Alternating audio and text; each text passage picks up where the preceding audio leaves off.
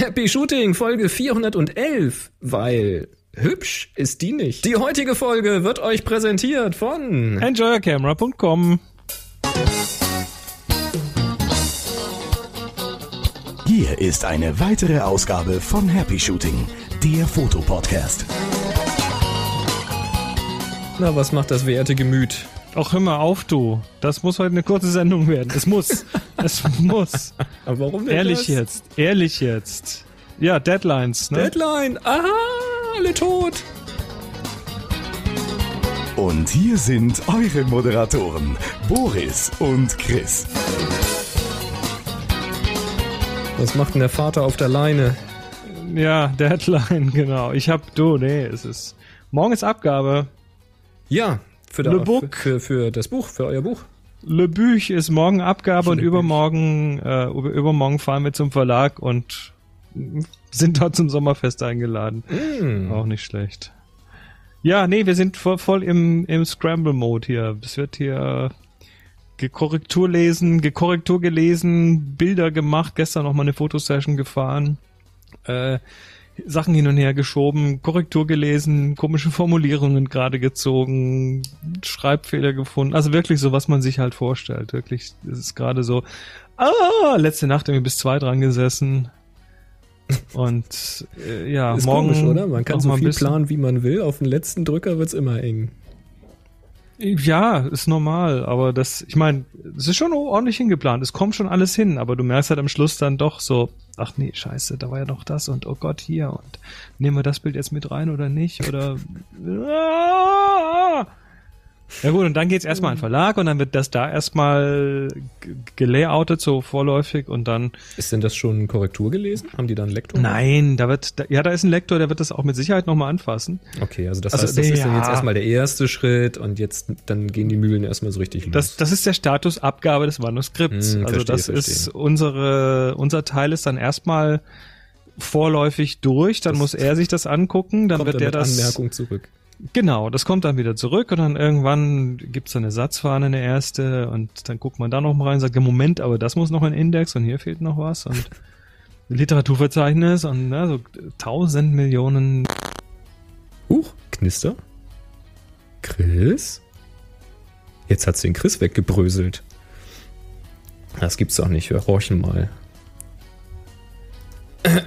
Hallo, Chris. Dich hat es weggebröselt. So, dann machen wir hier mal die Musik aus und äh, ich gehe mal auf Pause, bis der Chris wieder da ist. Bis gleich. Ja, dann lasse ich die Pause-Taste mal wieder los, denn kaum zehn Minuten später oder so roundabout hatte ich ein schönes Echo-Intermezzo. Also wer live zuhört, hat mehr davon, aber ist auch scheißegal. Du bist jedenfalls wieder da, wir können weitermachen. Alles etwas Kafkaesk heute. ähm, ja, wir, wo waren wir denn? Wir waren beim, äh, ja, Ja, beim Buch, Buch. Buchabgabe und so. Ja, es ist auf jeden Fall hier gerade alles richtig äh, heftig, ne? Es Heftig. geht ab wie Ari, aber es wird ja. Ja. Also, ne, absolutanalog.de, das wird dann ja, also mal schauen. Also der der Release-Termin ist ja im September am 24. und ähm, man kann es auch vorbestellen Mhm. auf tfttf.com slash absolutanalogbuch. Sehr schön. Ich mach das nochmal in die Show Notes. Also, wen's interessiert, das Thema. Ist auch so ein schöner, kurzer, knackiger Titel, finde ich. Ja. Absolut analog Buch. Die letzte Silbe ist eigentlich die kürzeste. Ja, der Titel des Buchs ist ja noch besser. Absolut analog, fotografieren, neu entdecken, in Kleinbild, Mittel- und Großformat. Ah. Ja, Ich habe mir den nicht ausgedacht. kann man machen. ah, Ja, das ist so ein SEO-Titel, glaube ich. ich vermute fast. Mal schauen, ob er was bringt. Wir schön. machen jetzt erstmal Sendung. Genau, komm, so richtig, das apropos was bringen. Was bringen wir denn hier heute? Wir bringen heute einen Ausstellungstipp Genau, und äh, was über ISO-Einstellungen. Der Christoph hat nämlich eine Frage. und über defekte Lightroom-Kataloge. Und über, ach ja, Selfie-Sticks und Selfies. Warum kriegen wir das Thema eigentlich nie mehr von der Backe? Ja, das hast du dir Hätte ich nur nie damit angefangen. Egal. So schaut's aus. Der Paul bearbeitet äh, Bilder und hat da mal Fragen. Der Udo verlinkt uns zu einem E-Book. Dann haben wir, oh, ich muss das mal im Vordergrund holen. Dann haben wir, oh, reichlich News. Es geht um Ansteckkameras, um D-Haze-Filter, um Sony und um Nikon und neue Kameras und überhaupt und an sich und Zeug. Genau. Und wir, wir fangen jetzt aber mal vorne an, wie immer mit der Sendung. Und zwar mit einem Geräuschrätsel. Dem- das hat uns diesmal der Thorsten geschickt. Das klingt diesmal so. Also diesmal ist es übrigens, das sind glaube ich 17 Sekunden. Das halten wir aus.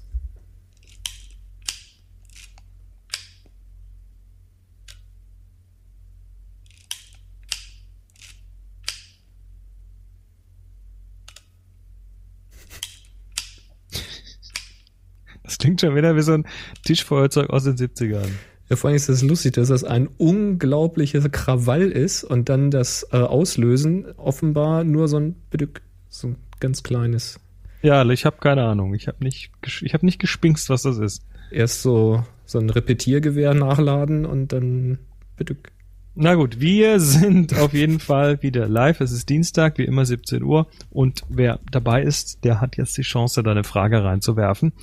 Und zwar auf Twitter und hab, ähm, auf Twitter und up.net mit dem Hashtag HS Frage, auf Google Plus in unserer Community, happyshooting.de slash community gibt's einen Thread und auf Facebook Boris Linke Foto. Auch da könnt ihr Fragen stellen. Und am Ende der Sendung gucken wir mal rein, was ihr so wissen wollt und äh, ob wir es irgendwie hinkriegen oder auch nicht. Genau. Ja, außerdem könnt ihr uns für jede Sendung immer Fotofakten reinschmeißen, also immer irgendwelche Fotofakten, die mit der aktuellen Sendungsnummer zu tun haben. Diesmal sind wir bei der Folge 411 und da haben Jürgen und Dieter uns was geschickt. Und zwar der Jürgen schreibt, hallo, hier die haarscharfen Fakten zur 411. Erstmal was Analoges zur 411, nämlich die Kleinbildkamera Revue 411 AF. Schon mal schön. Dann hat er noch ein ähm, was Digitales und was Hightechiges zur 411, nämlich die Sony SSC-YB 411R. Wer kennt sie nicht? Die wollte ich schon immer mal haben. Ist irgend so eine Sicherheitsding oder was, glaube ich? Eine Kamera. Ja, Sicherheitskamera, glaube ich. Oh, das Security. nächste will ich tatsächlich haben. Und dann sagt er, und jetzt wird's ganz schnell, nämlich die schnelle 411, die Phantom V411. Das ist so eine Highspeed-Kamera. Die macht immerhin monochrom 20.000 Frames. Kann man Sekunde. sich mal geben, ne? Ja, so schaut's aus. Und Dieter hat noch einen draufgelegt. Er sagt, Servus, ihr beiden Sterne des Fotopodcast Olymps. Äh, Diesmal präsentiere ich euch die Dino Light 411T. Falls ihr Diamanten fotografieren wollt, gibt es wohl keinen Weg vorbei an diesem Wunderwerk der Technik. Satte 1,3 Megapixel, das Objektiv eingerahmt von 8 LEDs, liefert es Bilder mit beeindruckender Schärfe und Farbe. Falls ihr durch euer doch schon fortgeschrittenes Alter mal schlechter seht, könnt ihr diese Kamera auch zum Vergrößern von Text verwenden, indem ihr sie mit dem Fernseher oder Beamer verbindet. Ich weiß ja nicht, ob wir uns jetzt hier beleidigen lassen müssen von der Hörerschaft. TheLittleCamera.com, das ist so eine Lupenkamera. Dann schreibt ihr noch liebe Grüße Dieter, in Klammern ebenfalls schon ein alter Knacker. Mhm. Ja gut. Ja. Gerade noch mal, gerade noch mal von der Schippe gesprungen. So, Ja, sehr ähm, schön. Wir, wir Also warten wenn- noch auf wenn- Wortmeldungen. Wenn ihr auch Fakten habt, dann zur 412 und aufwärts dann einfach an info at happyshooting.de Stichwort Fotofakt und dann die Nummer, damit ich das finde. Mhm. Super. So, wir wollen Wortmeldungen. Es hat sich nämlich noch jemand irgendwie nicht gemeldet. Das war der Gewinner Ja. Oh, was habe ich denn hier gemacht? Da. von der, So. Der Herr, der Herr Goldfokus. Richtig. äh, Wir hatten letzte Sendung zwei Gewinner ermittelt. Vielleicht Mhm. hat das der eine oder andere nicht mitbekommen, aber es waren zwei Aufgaben, die wir aufgelöst haben. Und der eine Gewinner hat sich schon gemeldet. Das Paket fahre ich äh, schon ein bisschen spazieren. Ich habe es noch nicht zur Post geschafft. Und das andere Paket würde ich gerne packen, aber da sollte sich der User Goldfokus mal melden. Nicht, nicht Goldfuchs, wie wir gesagt haben, sondern Goldfokus. Gold, äh, genau, Goldfokus. Der hatte mit seinem Titel Evolution gewonnen. Also einfach mal an info@happyshooting.de Stichwort Gewinner Entwicklung Aufgabe. So, weil jetzt ist noch eine Woche Zeit und danach verfällt das dann einfach mal, weil so lange kriegen wir das hier nicht organisatorisch hin. Du sch- schüttelst das nur ein bisschen im Auto durch und dann Genau, ist das gut. so machen wir das. So, Oh, schüttel mal, schüttel mal Ach an so, dem anderen schütteln. Bäumchen, dann fallen nämlich ein paar Sachen runter. Ja, ganz wichtig. Es gibt nämlich ähm, Workshops, wo wir noch ein paar Anmeldungen gebrauchen könnten.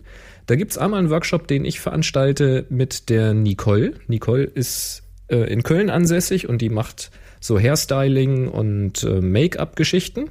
Da war ich schon mal zu Besuch in der gelben Villa.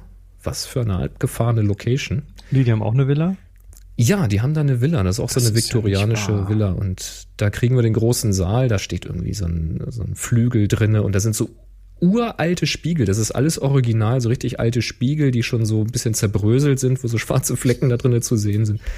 Echt abgefahren, das ist, ähm, das hat so ein, ja, so ein, so einen edlen Used-Look oder so, keiner, ich weiß gar nicht, wie ich das beschreiben soll, ziemlich geil. Riesengarten außen, also was auch immer, es, es ist cool.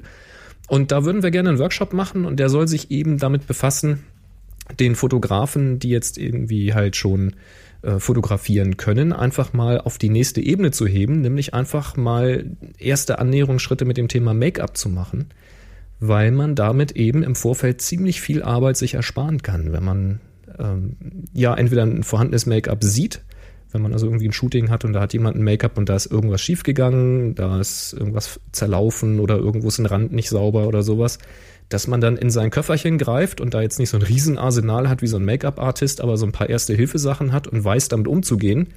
Und man kann das dann retten und muss nicht hinterher irgendwie auf äh, 50 Bildern photoshoppen.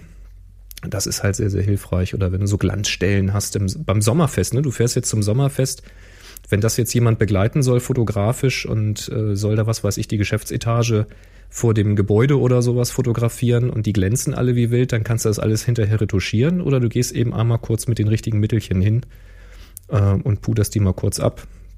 Beziehungsweise da gibt's dann auch so, so fettaufsaugende Papiere und sowas. Und wie das funktioniert und was man so alles machen kann, das lernt ihr dort von der Nicole. Und von mir lernt ihr eben dann, wenn wir die Models fertig geschminkt haben, wie ihr die ins rechte Bild, äh, ins rechte Bild, ins rechte Licht rücken könnt. Da werden wir ein bisschen Blitzlicht aufbauen und natürliches Licht nutzen und so Zeug, genau. Ja, ziemlich cool. Und wenn ihr mögt, könnt ihr auch kostenlos, also plus eins ist kostenlos, könnt ihr euren Partner, Partnerin, Freund, Freundin mitbringen. Wenn ihr mögt, vielleicht ist ja auch jemand dabei, der sagt, ach, nur fotografieren ist jetzt nicht so, aber das mit dem Make-up, das will ich mir mal angucken. Dann bringt den einfach als Partner mit, lernt er auch noch ein bisschen was zum Thema Make-up. Das ist das eine, das findet äh, am 22. 23. August statt in Köln. Mehr dazu auf dem Link in den Show Notes shop.ensonic.de. Und ein anderer Workshop, auf den ich mich ähm, ja schon freue, weil da bin ich sehr gespannt. Da hat mich das Ludwig Windhorst Haus eingeladen. Das Ui. liegt in Lingen. Das ist ein Stückchen weiter weg. Ähm, da bin ich am 5. und 6. Dezember, also quasi eine Nikolausveranstaltung. Und das ist so ein, äh, so ein katholisches Haus oder sowas, wenn ich das richtig gelesen habe. Und da werden wir alle gemeinsam auch wohnen. Das ist so ein bisschen wie ähm, bei unseren Klostergeistern, bloß eben nicht so ein altes Gebäude, sondern wahrscheinlich ein etwas moderneres Haus. Da sind wir alle gemeinsam und essen da auch gemeinsam. Und da geht's dann auch um das Thema Licht. Das ist quasi der Lichtverstehen-Workshop an einem Wochenende. Da bin ich mal gespannt, wer da kommt, weil die Anmeldungen laufen nicht über mich, sondern über dieses äh, Ludwig-Windhorst-Haus. Da gibt's einen etwas längeren Link zu den Details und den Anmeldungen. Den packen wir hier auch mal in die Show Notes. Ähm, wenn ihr euch da angemeldet habt, dann gebt mal irgendwie Bescheid bei mir. Schickt mal irgendwie an boris.happyshooting.de oder sowas eine, eine kleine E-Mail, dass ich mal weiß, wen ich von euch da treffen werde. Würde mich ja mal interessieren. Und dann hab- haben wir hier noch Sachen in der Villa, Chris. Wir wollen ja ein bisschen was bei dir in der Villa anbieten, ne? Ach so, ja, der Villa, Villa Workshops, die sind an sich schon ganz gut besucht, aber trotzdem, wer möchte, wenn mal die Villa Katzen persönlich kennen möchte oder, ähm, oder sonst hier mal so ein bisschen fotografisch spielen will. Wir haben ja die, die Spielzeugladen-Workshops, die äh, ursprünglich in Hannover waren, nämlich im, im Enjoy Camera Laden. Äh, da die den Laden umgezogen haben, ist das dann nicht mehr so ganz einfach. Und deshalb haben wir die jetzt hier raus in die Villa verlegt. Das ist so Viertelstunde mit der, mit der Bahn hier raus quasi von, von Hannover Zentrum ähm, gut zu erreichen an der A2 hier. Und wir haben die zwei nächsten sind der Lichtworkshop am äh, 1. und 2.8. Yes. und dann der Mensch-Workshop am 26. und 27.9. Das sind so die zwei, die da jetzt kommen und wer Bock hat, ähm, kann da hinkommen und hier einfach mal eine gute Zeit haben. Wir ähm, haben auch für Leute, die da von weiter herkommen, in der Umgebung unglaublich gute Übernachtungsmöglichkeiten. Also die, die schon hier waren zur letzten, zur Party, die haben das ja schon mitbekommen. Da kannst du teilweise für irgendwie 40, 50 Euro die Nacht mit Frühstück irgendwie übernachten.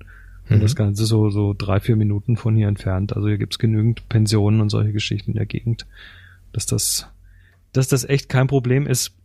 Also wen es interessiert, ähm, einfach mal happyshooting.de slash workshop oder direkt auf äh, viewfindervilla.de, da gibt's die ganzen Infos zum Thema Anfahrt und zum Thema Unterkunft und so weiter. Also Cool. 1., 2., 8. und 26., 27., 9. sind jeweils noch so, na, ich weiß nicht, also bisher hatten wir ja bei den, bei den Spielzeugladen-Workshops immer das Ganze so auf Größenordnung 10 Leute beschränkt. Ja, weil wir Ähm, im Laden nicht so viel Platz hatten. Ne? Ja, ja, hier würden wahrscheinlich sogar noch ein paar mehr reinpassen. Also ich sag mal, ähm, auf beiden noch so mindestens drei, vier Plätze auf jeden Fall frei. Mhm. Aber ja, nicht mehr lange wahrscheinlich. Na, es gibt halt genügend Raum da bei euch. Das haben wir ja bei der, Ja, bei der haben ja- gemerkt. Wir haben, wir haben ja Räume, Räume zum, äh, zum Liegen. Ist ja genug hier. Ja, das ist schon cool. Mhm. Nee, auch so bei schlechtem Wetter kann man halt toll drinnen auch was machen. Gibt's tolle Es gibt ja, ja, ja. Also alles. Und die, beide Workshops sind wie, wie immer so ein bisschen, ja, so ein Grundding. Also wir haben erstmal so eine, so eine, ja, so eine Überlappung. Also die sind, die geht's beide geht's erstmal so ein bisschen um die Grundlagen, zumindest für den ersten halben Tag, bevor wir dann in das Thema entweder Licht oder Mensch eben einsteigen und das Ganze so ein bisschen vertiefen in die Richtung. Ja, also das ist der, wir nennen wir immer einen kleinen Lichtworkshop. Genau. Ersten, zweiten genau. August. Sehr schön, Mensch. Bin ich ja mal gespannt. Nun, ich erst. Haha. Nee, vor allem ist das ja der erste, der erste offizielle richtige Workshop hier. Richtig, deswegen ja. Also wir haben, wir haben jetzt äh, schon die Planung läuft, vor allem wenn jetzt dann im September das Buch rauskommt, wird es vermutlich noch eine ganze Menge an Analog-Workshops hier geben. Aber so allgemein wollen wir hier doch auch mehr machen. Da hier, hier muss Leben rein, ne? Hier müssen Menschen her. Ja, die Villa, die, die schreit ja danach. Also da bin ich mal sehr gespannt, Leute. Meldet euch mal an, wenn ihr Spaß habt, mal uns kennenzulernen und ja, die Fotografie ein bisschen weiterzutreiben. Dann kommt ihr einfach vorbei. So, weitertreiben wollen wir auch die Sendung. Es gerüchtelt. Genug zu unserem eigenen Werbeblock. Das ist halt mal so. Wir müssen ja auch ein bisschen Geld verdienen. Nö. Aber jetzt, Müssen wir nicht. Musst du? Echt? ja, muss ich. Ja, ja. Ich dachte, du hast einen Job. Ja, naja, auch. Aber viel, viel mehr Spaß macht die Fotografie. So, und jetzt geht's nämlich weiter mit Gerüchten. Da hat uns der Uwe was geschrieben zur Nikon D5. Da munkelt man, dass die so Ende 2015, Anfang 2016 vorgestellt werden könnte. Und da munkelt man, dass es einen neuen 20 Megapixel Vollformatsensor geben sollte der womöglich auch 4K Video unterstützt. Zumindest wird dann wohl der Prozessor da schnell genug sein, das zu verarbeiten. Äh, ja, viele Fokuspunkte und so. Aber das Interessante könnte sein, dass der High ISO nativ auf 102K ist, was schon ganz ordentlich ist. Und erst danach kommen die erweiterten. Ähm, das, wenn dem so ist, äh, ja, sind wir mal sehr gespannt auf Dynamikumfänge und so weiter. Da ist die D4 ja sowieso schon gar nicht mal so übel. 15 Bilder die Sekunde werden gemutmaßt und ein Gehäusedesign, was ähnlich zur D4S ist. Jo, sind wir mal gespannt. Behalten wir mal im Auge, ne? Und dann muss ich mal eine neue Kapitelmarke machen für alle Sony-Freunde. Wir sind ja in letzter Zeit sehr so unelastik. Gibt es nämlich, ja, Sony macht im Augenblick halt einfach viel, ne? Zum Beispiel die A7R2 hatten wir ja schon vorgestellt. Und da hat man ja gesagt, dass das Ganze ähm, ja einen sehr, sehr schnellen Autofokus haben soll und viele Autofokuspunkte und Continuous Focus und sowas. Alles deutlich verbessert und überarbeitet mit ganz vielen Phasen, äh, Sensorpixeln auf diesem Sensor. Mm, Ja, interessant. Und da hieß es eben auch, wenn man einen Adapter anschließt, um Canon-Objektive zu benutzen, zum Beispiel einen Metabones Mark IV mit aktuellem Firmware-Update, dann sollen diese Objektive fast so schnell fokussieren wie an einer Canon-Kamera. Und das ist mal eine überraschende Aussage, denn wenn man an einer A7 oder A7R oder sowas bisher mit einem Metabones Adapter Canon-Objektive angeschlossen hat, dann ja, hatten die Autofokus. Großes Sternchen hinten dran. Das funktioniert nicht mit allen Objektiven. Das ist bei Metabones beschrieben, mit welchen das geht. Und äh, das war aber relativ langsam. Also für Action war das mal überhaupt gar nichts. Und selbst jetzt so im Porträtbereich oder so musste man dann schon auch Geduld mitbringen. Das, äh, ich habe es beim Villa Warming einmal live gesehen. Ich weiß jetzt gar nicht mehr, wer das dabei hatte, aber einer hatte da ähm, so ein Metabones dabei. Und da haben wir das mal direkt ausprobiert. Und ja, das geht. Und nein, das war nicht schnell. Und äh, mm, jetzt also, gibt's aber erste Tests. Ähm, wenn man jetzt danach sucht bei YouTube, gibt's wahrscheinlich schon wesentlich mehr. Aber es gibt erste Tests und die zeigen, das geht ganz gut zur Sache. Ähm, der erste Test, den ich hier gesehen hatte, der war allerdings mit einem Weitwinkelobjektiv gemacht. Da hat es der Autofokus nicht ganz so schwer, weil da ist er relativ viel immer im Fokus. Aber das war schon so, dass er die Kamera so nach oben halten, piep, nach rechts halten, piep, nach unten halten, piep. Also war quasi fast instantan der Fokus. Hm, und das über einen Adapter mit einem Canon-Objektiv an der Sony.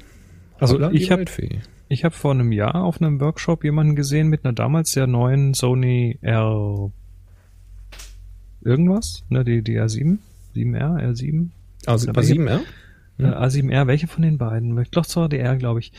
Mit einem Metabones Adapter und einem, puh, weiß jetzt nicht mehr, was für ein Objektiv dran war, aber da gab es eigentlich nur Kommunikationsprobleme zwischen Objektiv und Kamera. Deshalb finde ich, das mhm. ist ganz mhm. interessant, wie sich das irgendwie. Wie gesagt, das geht auch nicht mit jedem Canon-Objektiv. Also da muss man bei Metabones genau mal gucken äh, mit welchen Canon-Objektiven das wirklich funktioniert. Ja, aber die haben jetzt nochmal ein Firmware-Update und Sony hat nochmal nachgelegt. Also da soll wohl dieses ganze Fokus-Gebamsel ist wohl komplett neu ähm, designt und programmiert und was nicht alles. Und es scheint was gebracht zu haben. Also guckt euch das mal an.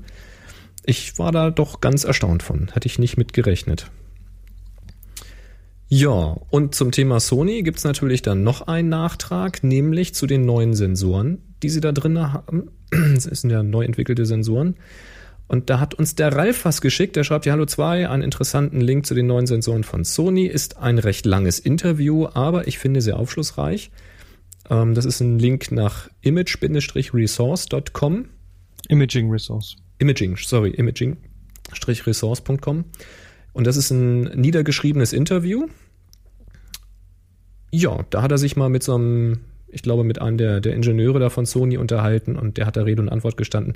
Ist ganz lustig, weil die Antworten sind nicht sinngemäß geschrieben, sondern tatsächlich wörtlich niedergeschrieben. Und du kannst quasi den, den starken japanischen Akzent da äh, rauslesen. Fand ich irgendwie ganz, ist ganz unterhaltsam zu lesen und inhaltlich gehen die auch äh, wirklich tief. Also ist schon durchaus interessant, was da erzählt wird. Mhm. Ja, ich bin da, ich bin da, also zum einen ist es extrem gutes Marketing, was die gerade machen, aber ob die Technik tatsächlich so viel besser ist, das ähm, muss man da tatsächlich mal gegeneinander antreten lassen. Gegen andere Techniken. Naja, hm? gegen was willst du es antreten lassen? Und warum? Naja, weißt du, also zum, zum einen wird natürlich mit dem, mit dem, ähm, mit, den, mit den, mit den Backside Illuminated Sensoren mhm wird natürlich behauptet, dass damit die Bildqualität so viel besser wird, weil der Fill Factor so viel größer wird. Ob das tatsächlich so ist, weiß ich nicht. Klar, das, das ist bisher nur Aussage.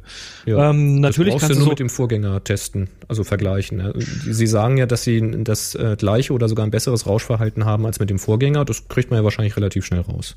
Ja, und dann ist äh, das andere, na klar, da, da gibt's nichts zu diskutieren. Entweder hat so eine Kamera dann 960 Frames pro Sekunde oder nicht. Das lässt sich messen, klar. Richtig. Aber manche Sachen sind, ähm, also bisher sehe seh ich da ziemlich viel gutes Marketing und ziemlich viel in aller Munde, aber so richtig äh, Fakten auf dem Tisch habe ich noch nicht gesehen. Ja, die werden kommen. Er hat sich da im Interview wohl auch geäußert zu der Bittigkeit, also zu, zu der mhm. Frage des komprimierten RAWs und so. Und da haben sie gesagt, das hören sie durchaus und das wäre etwas, was man über ein Firmware-Update bringen könnte. Hat er erstmal so im Raum stehen gelassen. Also vielleicht mhm. kommt da noch ein Update. Ja, ja. Sehr schön, ne? Und dann gab es eine Sache, die hat mich ja umgehauen. Du bist ja Abonnent von Adobe Creative Cloud. Das heißt, du hast Lightroom CC und da hast du wahrscheinlich auch die neue Version bekommen mit dem Dehaze-Filter. Ja, erst, erstmal musste ich mich ärgern, weil als der Update der Software kam, hat erstmal die Creative Cloud Software gesagt, ich muss mich updaten, ist auf die Schnauze gefallen. Mhm. Letztendlich musste ich, musste ich irgendwie die Hälfte davon deinstallieren und neu installieren, bis, bis endlich der Upgrade getan hat. Also, äh, ja, Herrschaften. Das war nicht so schön. Aber dann habe ich sie bekommen und ich habe jetzt einen Dehaze-Filter, ja. ja. Adobe ist ja eine relativ junge Firma, die üben. Ja, damit. das haben die noch nicht so mit den Installern und so. Ich habe ähm, ich hab den dann auch natürlich gleich mal getestet an einem dunstigen Foto, was ich aus dem äh, aus dem nördlichen Teil von Indien mitgebracht habe. Mhm. Und ja, hat mich jetzt nicht ganz so weggepustet, wie ich mir das erwartet hatte. Das war dunstig, eine dunstige Teeplantage mit richtig viel Haze und so und hinten Berge, die noch weiter im Haze waren. Mhm. Also ich habe dann doch irgendwie ein relativ verrauschtes Ergebnis bekommen. Das war nicht, nicht so nicht so prickelnd, aber mhm. vielleicht knappt es mit anderen Bildern besser. Ja, das dürfte sehr vom Inhalt abhängen. Ähm, es gibt inzwischen auf der Webseite nachbelichtet.com, da gibt's noch was Schönes, das erzähle ich gleich, äh, auch ein Video dazu, wo man mit einem Testbild analysiert hat, was dieser Filter macht. Und es ist schon so, dass du das nicht irgendwie mit ein, zwei Schiebereglern nachgebildet kriegst, die du schon hast, mhm. sondern das ist quasi eine Kombination aus den Reglern, die da sind, aus äh, also Kontrast und Lokalkontraste, die aber dann nochmal einen anderen Radius haben, nehme ich an dann geht es nur auf einen bestimmten Bereich im Histogramm, nämlich da hauptsächlich, wo ähm, dieser Dunst eben ist, also so eher im helleren Graubereich. Dann wird da sicherlich viel intern mit der Gradationskurve noch gemacht und solchen Späßen. Also man hat da schon einen Regler, der unter der Haube wahrscheinlich eine ganze Menge andere Einstellungen kombiniert. Kann funktionieren, muss aber nicht. Und man kann ihn auch ins Negative ziehen, um dann irgendwie so einen, so einen Dunstlook irgendwie dazu zu bringen. Da hm. kommt einfach so ein, so ein heller Schleier über das Bild rüber. Kann gut aussehen, muss aber nicht wie so oft ist das halt ein Kreativmittel. Und äh, ja, jetzt ist natürlich der Aufschrei da gewesen. Oh, Lightroom CC kriegt einen neuen Filter, kurz nachdem irgendwie die Version 6 ja auch verkauft wurde. Und jetzt haben alle Käufer von der Version 6 ins Klo gegriffen, weil die kriegen das nicht. Weil in der Version 6 ist dieser Filter nämlich nicht drinne. Das geht ja so gar nicht. Ja.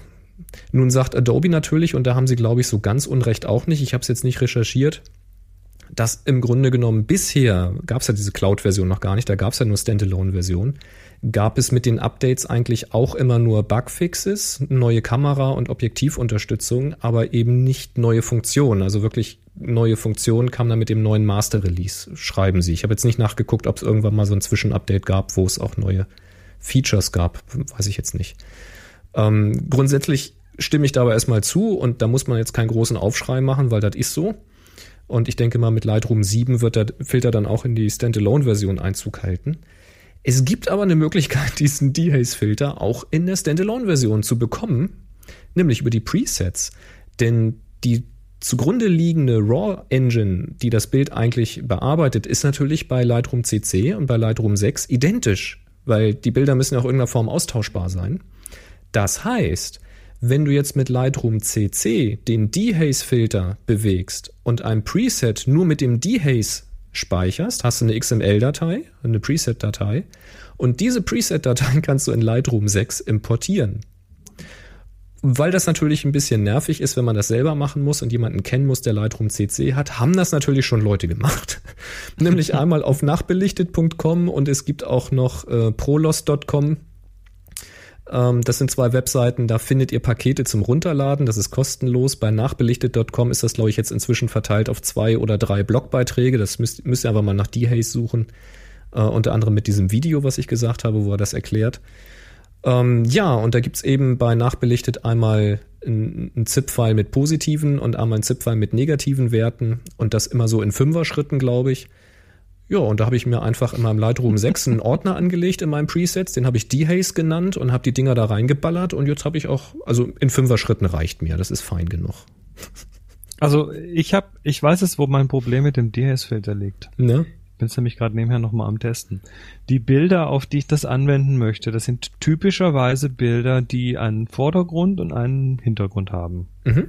Und der Vordergrund ist vorne und da ist kein Dunst und der Hintergrund ist halt irgendwie Berge, Landschaft und da ist halt Dunst. Ja. Und wenn ich jetzt an dem Dehaze-Filter ziehe, dann wendet der mir auf den Vordergrund auch schon so viel Müll an, dass hinten zieht er mir dann schön Detail raus. Aber vorne läuft's mir dann sofort zu. Es wird und zu knackig zu, dann, ne? Zu dunkel und zu knackig vorne. Mhm. Und ich denke, damit der überhaupt sinnvoll ist für das Zeug, wo ich ihn brauche, ist, äh, müsste der irgendwo in den Pinseln mit eingebaut werden. Ja, damit man ihn nicht aufs ganze Bild anwendet. Ne? Beziehungsweise die Bilder, die ich hier habe, die tatsächlich hazy sind, die sind alle so, weil sie so sein müssen. Ja, das kommt natürlich jetzt auch noch dazu. Ne? Also ich denk mal, Aber der macht hier einen Rauschen in die Bilder, das ist unglaublich. Also der zieht mir da tatsächlich. da kannst mal sehen, was du für eine scheiß Kamera hast. Ja, das ist genau. Ja. Da hast du recht. Das geht nur mit guten Kameras, Chris. Das ist. Mhm. Äh, da muss man übrigens auch für fotografieren können, wenn man dehazen möchte. Der Chat fragt, was der Dehaze-Filter macht. Der macht Dunst weg, sagt er zumindest. Oder Dunst hinzu, wenn man Dunst haben möchte. Ja, schaut euch das mal an. Also wenn ihr auch traurig seid, dass ihr in eurer 6er-Version kein Dunst-Tool habt, dann installiert euch einfach dieses Preset-Set. Und äh, ja, funktioniert auch gut. Eigentlich will ich nur sagen, Leute, falls ihr jetzt keine keine Creative Cloud Version von Lightroom habt und diesen Dehaze Filter nicht habt, seid nicht traurig, so toll ist der gar Nein, nicht. der zaubert nicht. Das ist. Die soll mal. Ach so, die haben übrigens mein. Ähm, ich habe ja Probleme gehabt mit Abstürzen, ne, wenn ich die Grafikkartenbeschleunigung aktiviert hatte. Da ist er mir irgendwann so nach, nach ein paar Bildern, wenn ich an der Gradationskurve gezogen habe, ist er mir weggeschmiert. Ähm, das haben die gefixt in der äh, Version 6.1. Da habe ich ja das Update installiert. Das ist übrigens das erste Mal, dass ich Lightroom aus Lightroom heraus updaten konnte. Da gibt's im Hilfemenü diesen Punkt Updates und dann guckt ob es eine neue Version gibt. Dann kann man direkt auf den Knopf drücken und dann lädt er das Update. Man muss dann äh, Lightroom noch selber schließen, wenn der Installer das sagt. Das schafft er nicht von alleine, aber immerhin. Und ja, 6.1 installiert und ich habe mir angeguckt, was sind die Neuerungen und tatsächlich, sie haben das Problem mit meiner GPU gelöst. Sie haben sie nämlich einfach für untauglich erklärt und sie wird nicht supported. Das heißt, ich kann das Häkchen zwar setzen, aber es aktiviert nichts mehr. Steht dann dabei, ist äh, GPU ist deaktiviert wegen Problemen. Ja, so kann man die Probleme auch lösen, ne? Das ist voll toll. Finde ich voll klasse. Ja, so viel zu Adobe. Und jetzt kommen wir zu DxO. Kommen wir mal zu DxO. DxO kennt ihr, das sind die, die immer diese epischen Messungen und Charts machen von Objektiven und Sensoren und Rauschverhalten, Dynamikumfängen und, und, und, und. Und die bauen jetzt eine Kamera. Und zwar eine Ansteckkamera fürs iPhone. Sagst du dazu? Ja, das fällt für mich so in die gleiche Kategorie wie die, die Sony Q-Serie. ja. Also das ist, das ist ein Kameramodul, äh, das kann das Standalone arbeiten? Soweit ich gesehen habe, nicht. Nee, muss Also du hast- du hast- du hast ein-. Du hast ein Kameramodul, was du von außen an die Kam an, an dein iPhone mit dem Lightning-Stecker ansteckst. Genau. So an die Seite ranflanscht. Das Also Ding hat einen 1 Zoll Sensor, das ist schon mal so schlecht nicht. Das ist ganz in Ordnung für so ein kleines Macht 20 Kamerachen. Megapixel, macht 30 Frames pro Sekunde 1080p oder 27p mit 120 Frames. Macht hat eine recht große Offenblende, was bei so einem Sensor aber auch nötig ist. Mhm. Ja, Ähm, mit Schärfentiefe arbeitet. Von 1.8, genau.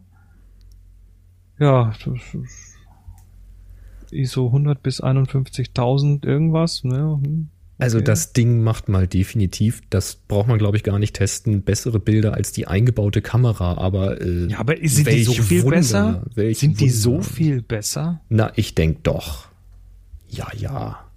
Doch. Na gut, du hast jetzt da, du hast jetzt da ein iPhone in der Tasche, das hat dich irgendwie 600, 700 Schlappen gekostet, wenn du es nicht mit Vertrag gekauft hast, wobei dann kostet sich ja, Ja. auch so viel. Du zahlst es nur ab über man, zwei Jahre. Über verteilt, man zahlt verteilt dann, genau. Genau. Ähm, und jetzt willst du, jetzt wollen die, dass du dir nochmal Und jetzt kommt nämlich der Hammer. den Preis, ne? Wenn du dir 649 Dollar für das Ding.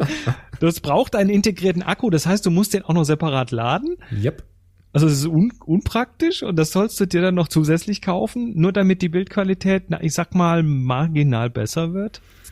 Das Ich Problem ist, dass ich bei ja diesem nicht. Preis schon langsam drüber nachdenke, mir wirklich eine 1 Zoll Kamera zu holen. Also so Ja, da holst du dir so eine, da holst du eine 1 so oder, so. oder eine Sony RX100 oder Ja, irgendwie irgendwie sowas. sowas in der Größenordnung. Also das Weil das ist schon ein Budget, da kriegst du schon was, ne?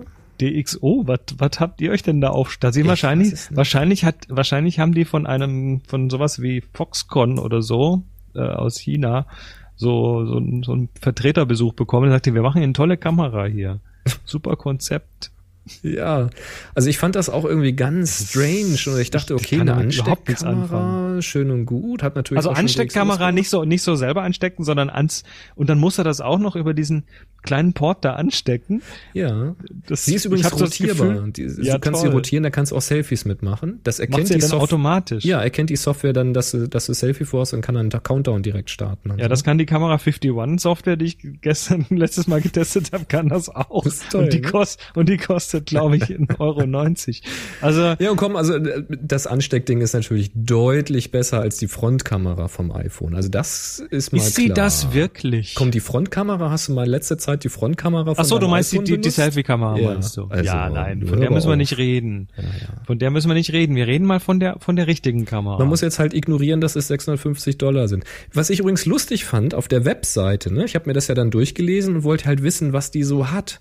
Und da wird ganz oben auf der Webseite, das ist so eine Webseite in so einem, in so einem modernen, minimalistisch coolen Look, ja, wo, wo du so endlos nach unten scrollen kannst und immer eine Info nach der anderen kriegst.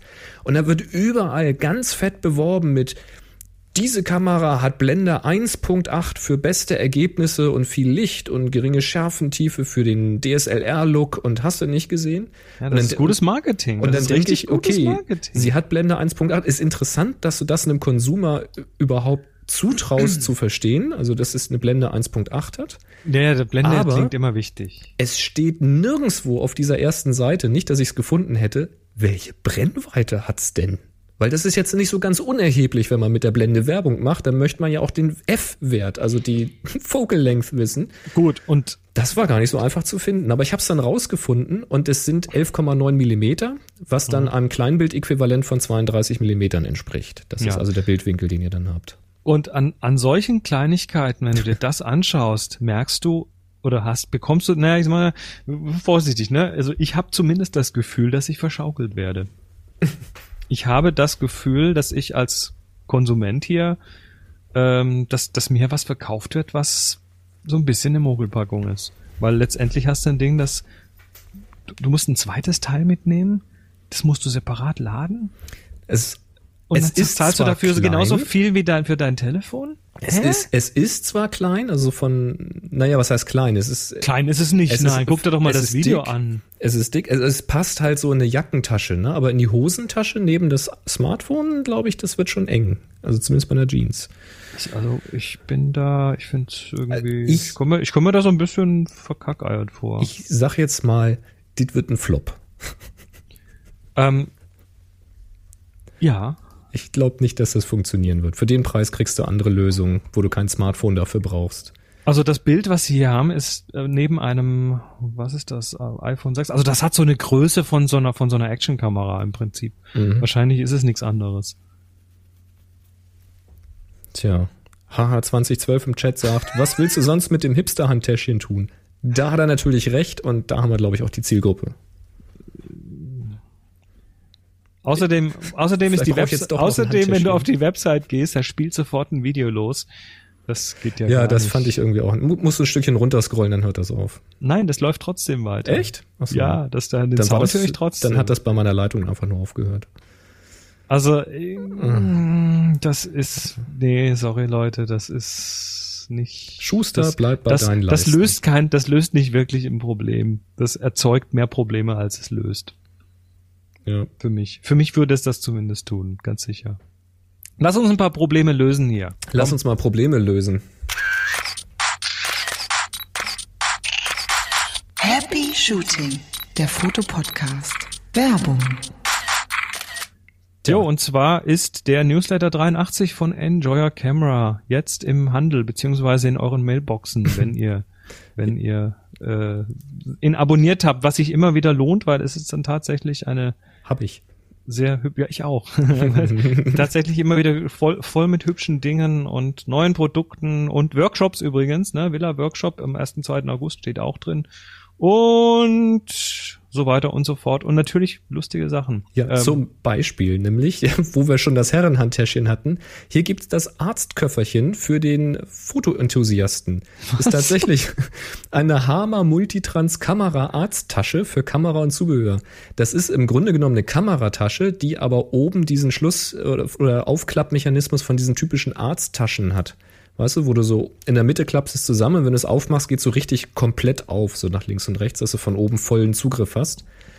Und ähm, da gibt's eine kleine Version, die liegt irgendwie bei 95 Euro, also 94,99. Ich runde jetzt mal auf. Und dann gibt's eine größere Version für 120, 119,99. Und äh, ich muss ja sagen, die größere Tasche, ne, die macht mich ja ein bisschen an.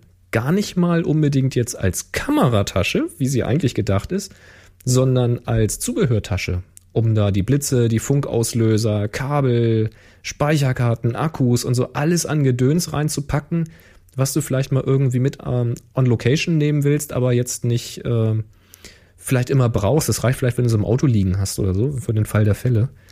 Äh, Finde ich eine ganz coole Tasche eigentlich. Die gefällt mir ganz gut. Mhm. Und ich habe auch ein Produkt, das ist mir sofort ins Auge gesprungen, weil sowas habe ich immer gesucht. Du weißt, wie eine Softbox funktioniert. Eine was? Eine Softbox, ja. Eine Softbox. Also du hast ja, nach die hinten, nutze ich regelmäßig. Genau. Hinten geschlossen, vorne offen, also vorne ein Diffusor und dann ge- geht das Licht nur frontal in eine Richtung raus und äh, Jo. das Problem beim Schirm ist ja immer, dass hinten immer alles rauskommt. Und ja, du machst mal den ganzen Raum mit in, hell. Mhm. Genau, in dem Raum rumbounce und so weiter.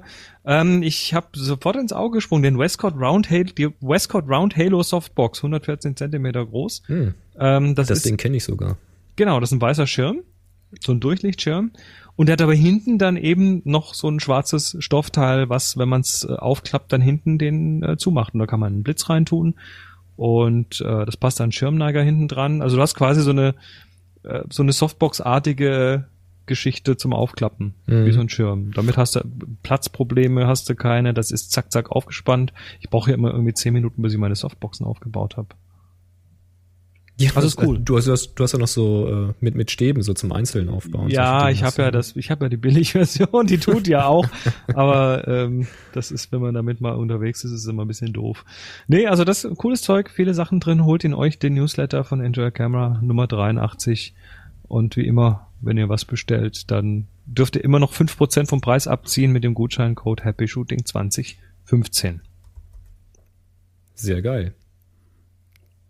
So, der Udo hat uns was geschickt. Hallo, ich möchte euch mal zur Send ich möchte auch mal zur Sendung beitragen. Hier ein Link gefunden bei Heisefoto auf eine schöne Seite zum Thema Fotografie und ein E-Book über die Grundlagen der digitalen Fotografie. Jo, gehen Wie wir doch gerne funktioniert weiter. Digitalfotografie? Von Hans Brümmer. Ja, das scheint doch einigermaßen. Oh, okay, gehen wir mal einfach so weiter. Schaut's euch an. Ja, ich habe es jetzt nicht überprüft oder quer gelesen, Nö, ich auch nicht, aber da könnt ihr euch irgendwie weil Das muss, da, das muss da irgendwo sein auf der Website. ich finde meistens den Auslöser, das reicht mir. Wieso? Die, die Kamera macht doch eh alles selber. Ja, eben. Oh, ich hatte jetzt äh, bei dem Shooting, was ich am Sonntag hatte, da hatte mich eine gute Bekannte gefragt, ob ich nicht nochmal, bevor sie in die, in die Klinik zu einer größeren Operation kommt, ob ich nicht nochmal ein Foto von ihr und dem Pferd machen könnte. Und mit der Reitbeteiligung und so. Und dann habe ich gesagt, ja klar, mache ich doch, komme ich raus. Da habe ich jetzt zum ersten Mal zwei Aufnahmen analog gemacht mit der Prima Reflex. So die ersten Analogbilder bei einem bezahlten Shooting. Ich bin mal gespannt, ob die was geworden sind. Den Rest habe ich natürlich digital gemacht. Bin ja mal gespannt. Ja, das wird schon. Hab Vertrauen in den Film. Och du, dem, um den Film, der macht das schon. Ist die Frage, ob ich alles richtig gemacht habe. Wollen mal gucken. Ähm, ach so, ja, der Paul. Der hat eine Frage, nämlich zu seinen Bearbeitungen. Er schreibt hier, Moin Boris und Chris, eine Frage spukt mir schon länger durch den Kopf. Hin und wieder kommt es bei mir vor, dass ich mich bei der Bildbearbeitung nicht entscheiden kann, welche Version die gelungenere ist. Also speichere ich das gleiche Bild zwei- oder dreifach ab. Einmal mit mehr Kontrast, dann nochmal anders gecroppt und etwas heller und so weiter. Sind halt beide schön. Geht es euch auch so oder gibt es am Ende immer ein optimales, also gewissermaßen amtliches Ergebnis? Über Antwort freut sich der Paul und grüßt mit 321. Ja, da bin ich ja mal gespannt. Soll ich erst erzählen, wie es bei mir ist oder willst du loslegen? Ja, kannst ruhig mal machen, ich zerleg's dann gleich. Also ich kenne das ähm, durchaus. Normalerweise habe ich, wenn ich das Foto mache, eine grobe Idee im Kopf, wo ich damit hin will. Aber es kommt eben schon vor, dass ich, wenn ich das erstmal vor mir habe am Rechner in Lightroom, dass ich dann so meine Idee halt mache und dabei eigentlich noch eine neue Idee entwickle, wo ich denke, eigentlich hast du es als Schwarz-Weiß geplant, aber versuch mal in Farbe. Das ist eigentlich, kommt das hier gar nicht so schlecht. Und dann mache ich mir so eine virtuelle Kopie. Das kann man ja in Lightroom machen. Das kostet so gut wie keinen Speicherplatz. Und dann mache ich eben noch eine Version. Und wenn du dann eine Schwarz-Weiß und eine Farbversion hast, dann passiert es mir auch verhältnismäßig schnell, wenn man erstmal anfängt zu spielen, dass man dann nochmal eine dritte Version macht, die man nochmal so ein bisschen anders zieht. Ja, und da muss man sich halt irgendwann entscheiden. Dieses Entscheiden ist dann aber wieder relativ einfach, denn wenn ich Bilder abliefere, also jetzt so eine Auftragsarbeit zum Beispiel wie am Sonntag, dann will ich natürlich durchgängig irgendwie einen Look, einen Stil haben. Und das ist in der Regel das, wofür die mich dann auch gebucht haben. Und das ist auch das, was sie dann erwarten. Und auch das, was mir eigentlich dann auch selbst gern äh, gefällt. Und so haben wir es dann auch aufgenommen. Und das gebe ich dann schon ab. Es kann dann sein, dass aber die Bilder, die ich dann auf der Webseite zeige, in meinem Blog oder in meinem Portfolio, dass das nicht unbedingt die Version ist, die ich dann rausgegeben habe, sondern dass ich dann eine Handvoll Bilder, so wirklich die, die besten der besten nehme und die mit einer Variation bearbeite, wo ich sage, okay, das gefällt mir jetzt persönlich viel besser an dieser Stelle. Und äh, dann zeige ich halt die. Das kommt schon mal vor, ist aber selten. Und wie läuft das bei dir so? Also, ich sag mal, während man das mit der Fotografie noch so richtig lernt, also in, so in den ersten äh, paar Jahren, ersten 20 bis fünf 50 Jahren, zehn Jahren, sowas, ne?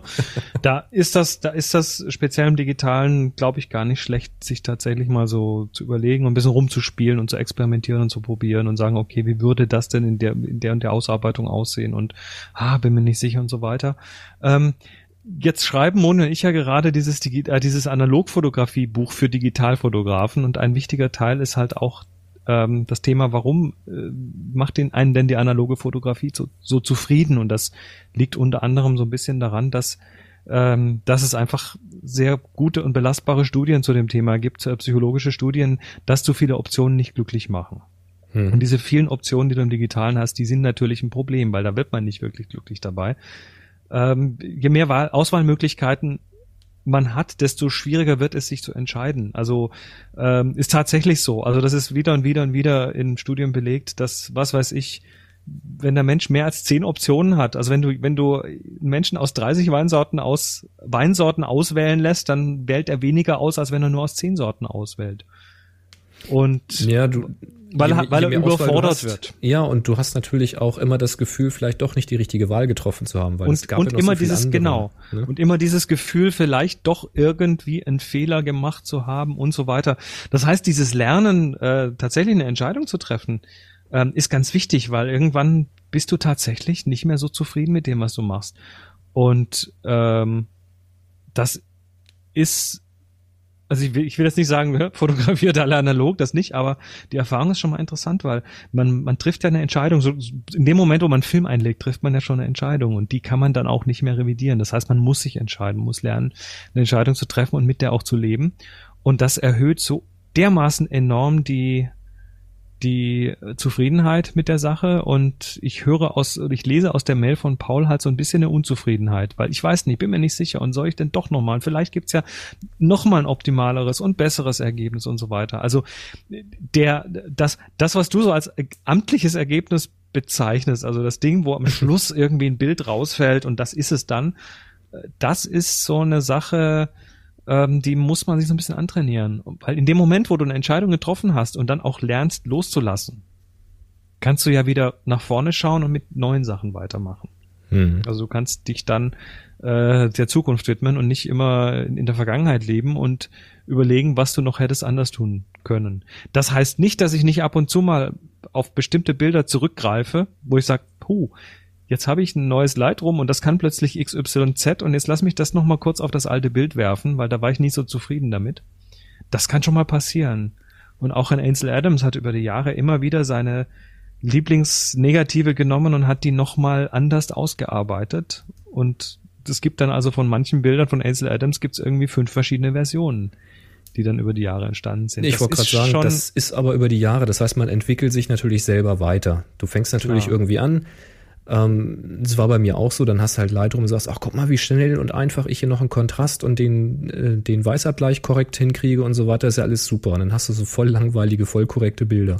Und dann irgendwann kommt man in, in so diesen Stil, manche sagen Bildsprache dazu, ich finde das irgendwie viel zu hochtrabend oder so, aber man hat so einen persönlichen Geschmack, würde ich einfach sagen, den man dann so entwickelt, einfach. Weißt du, was mir auch immer öfter passiert? Hm?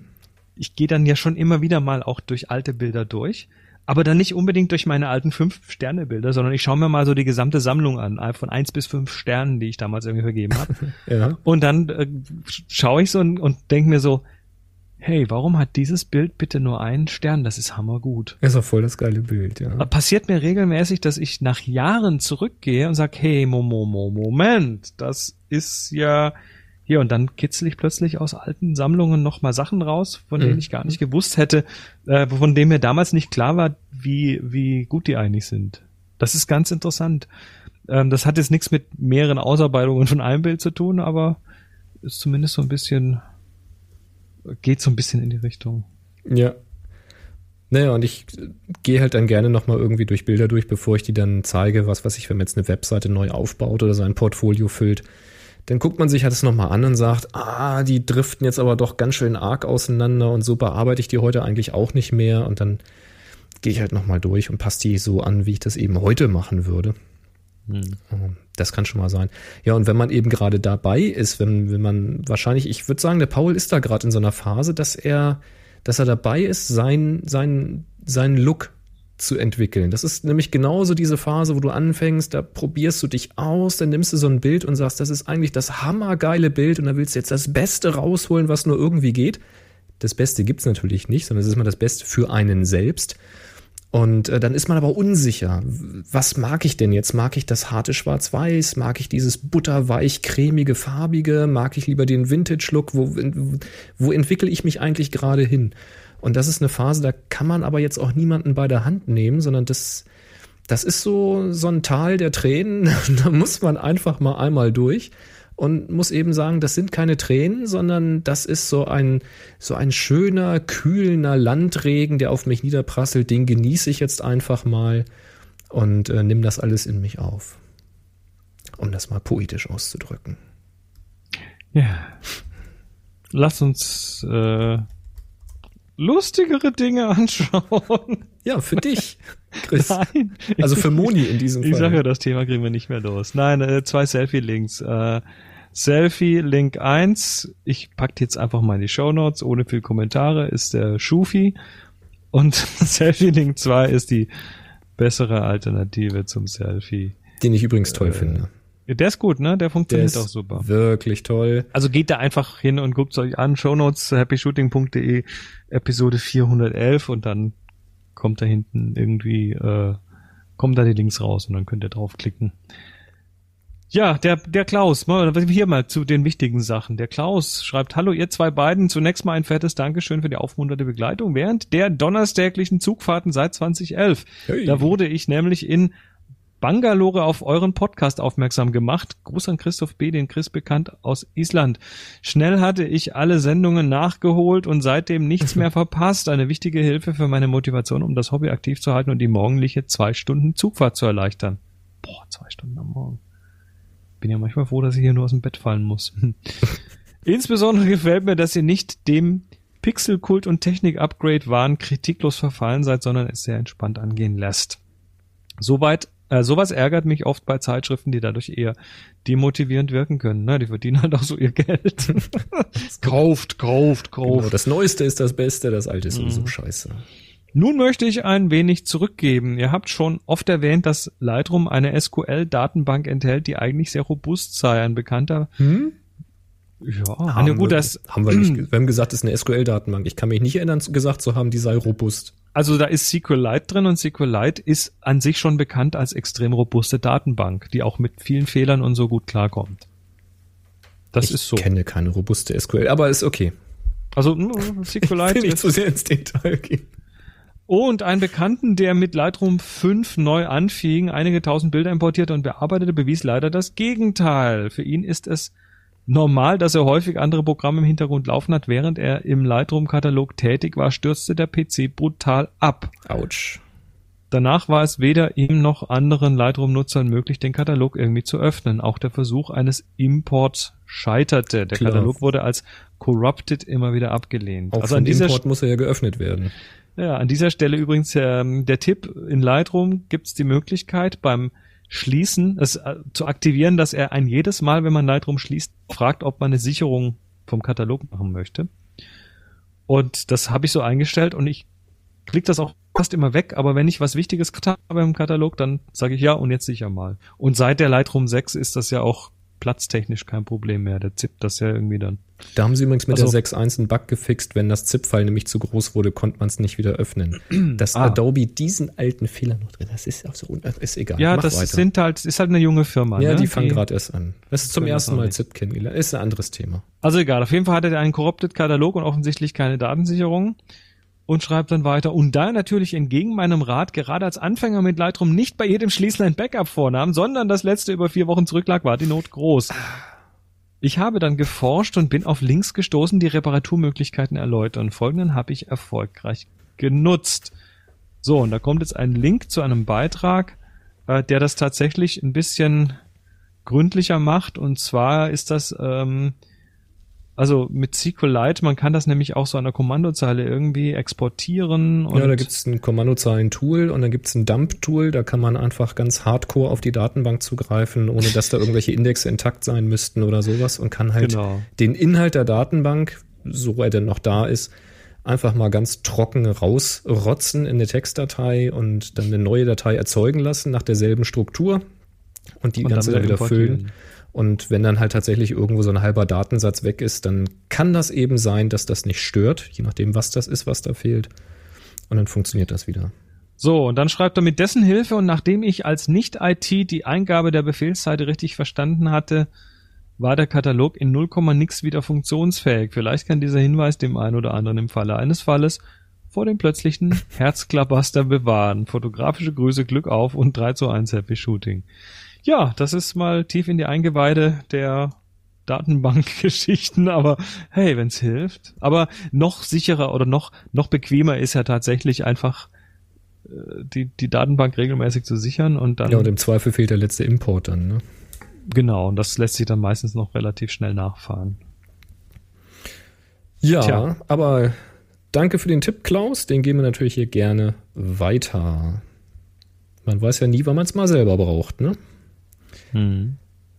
Der Christoph hat dagegen eine Frage. Und zwar geht es um ISO. Er schreibt hier, hallo liebe Happy Shooter, erstmal vielen Dank für euren Podcast. Hatte nach zehn Jahren Pause letztes Jahr wieder mit Fotografie angefangen und freue mich über die vielen guten Antworten und Tipps von euch, die mich stetig motivieren, Neues zu probieren. Weiter so. Nur meine Frage, über die ich mich inzwischen tot gegoogelt habe. Ändert die Lichtempfindlichkeitseinstellung, sprich ISO, irgendwas physikalisch am Sensor? Ich war bisher der Auffassung, dass nur die Kamerafirmware aus dem dunklen Bild, nur die dunklen Töne hell gerechnet werden. Also gewissermaßen, wie man in Lightroom nachträglich die Belichtung um zum Beispiel zwei Blendenstufen, entspricht ja ISO 400 statt 100, nach oben korrigieren kann. Wenn dem aber so wäre, müsste ich ja eine vergleichbare Qualität bekommen, wenn ich ein bei ISO 800 gut belichtetes Bild mit denselben Blenden- und Verschlusszeiteinstellungen stattdessen auf 100 belicht und in Lightroom entsprechend wieder korrigiere. Tue ich aber nicht ganz. Ist einfach die Software der Kamera besser oder passiert da doch etwas Physikalisches? Vielen Dank für die Hilfe, dieses Rätsel zu lösen. 2, 1, Foto. Moment, das ist dies hier. Ich hatte. Das ist aber 3-1-Foto, Das nicht macht ja nichts. 2-1-Foto. Ja, Eindeutig. Naja. das- Also der So, und dann Sensor, wissen wir was, ne? ja, der Sensor wird nicht verändert, aber ähm, um den Sensor rum was. Also wenn Pixel ausgelesen werden aus dem Sensor, dann äh, gehen die nicht nur einfach so direkt in die Speicherkarte rein, sondern die werden zum Beispiel durch einen Verstärker geschickt. Also da ist wie so ein kleiner, ne, das ist wie so ein kleiner HiFi-Verstärker. Dreht man noch- lauter, Ist das noch ein guter alter, bei den alten ist das glaube ich noch ein Röhrenverstärker, ne? Bei den analogen. kleine Röhrenverstärker am Rande und da wird jedes einzelne Pixel reingesteckt und wenn wenn du dann die ISO höher, also das ist kein Witz, ne, wenn du die ISO höher gestellt hast, dann wird da tatsächlich das das das Licht, was da drin war, quasi verstärkt. Ähm, und das geht wohl, also so wie ich es mir hab, hab erklären lassen von jemandem, der in dem Bereich arbeitet, das geht bis zu einem gewissen ISO-Bereich tatsächlich über diese Verstärker. Und erst dann fängt die Software in der Kamera an, auch noch ein bisschen mit zu rechnen. Deswegen fängt es dann auch an, stärker zu rauschen. Außerdem ist das tatsächlich, äh, da habe ich mal einen Artikel gelesen, das Rauschen im Bild, das besteht aus irgendwie zehn verschiedenen Komponenten, die aus allen möglichen Ecken kommen und da gibt's Gegenmaßnahmen und so weiter. Also das ist nicht nur alles ganz simpel und einfach, sondern das ist eine komplexe Geschichte. Aber ein Teil davon ist tatsächlich eine analoge Verstärkung. Ja, und die ähm, kriegt dann natürlich deine, dein, dein Lightroom mit nur Rechnen nicht so gut hin. Also die Kamera macht da schon noch ein paar andere Sachen. Auch wenn da RAW steht, ist mit den Pixeln, bevor die dann äh, in dieses RAW-File quasi also rohe Daten reingeschrieben worden sind, ist da schon ein bisschen was passiert. Das auf jeden Fall. Mhm. So kann man es ungefähr stehen lassen, oder? Jo, denke ich Jo. mal. Also ist eine Mischung. Ja. Man könnte jetzt ja auch sagen, äh, um bei dem Vergleich, den er angebracht hat, zu bleiben, nehmen wir mal an, du stellst dich vor die Stereoanlage, vor den Lautsprecher und nimmst ein Musikstück in guter, kräftiger Lautstärke mit einem Diktiergerät wieder auf. Dann kannst du das hinterher mit dem Diktiergerät oder mit dem iPhone zum Beispiel, kannst du das wieder anhören und es klingt auch einigermaßen okay. So durch die Luft übertragen, ja einfach nur.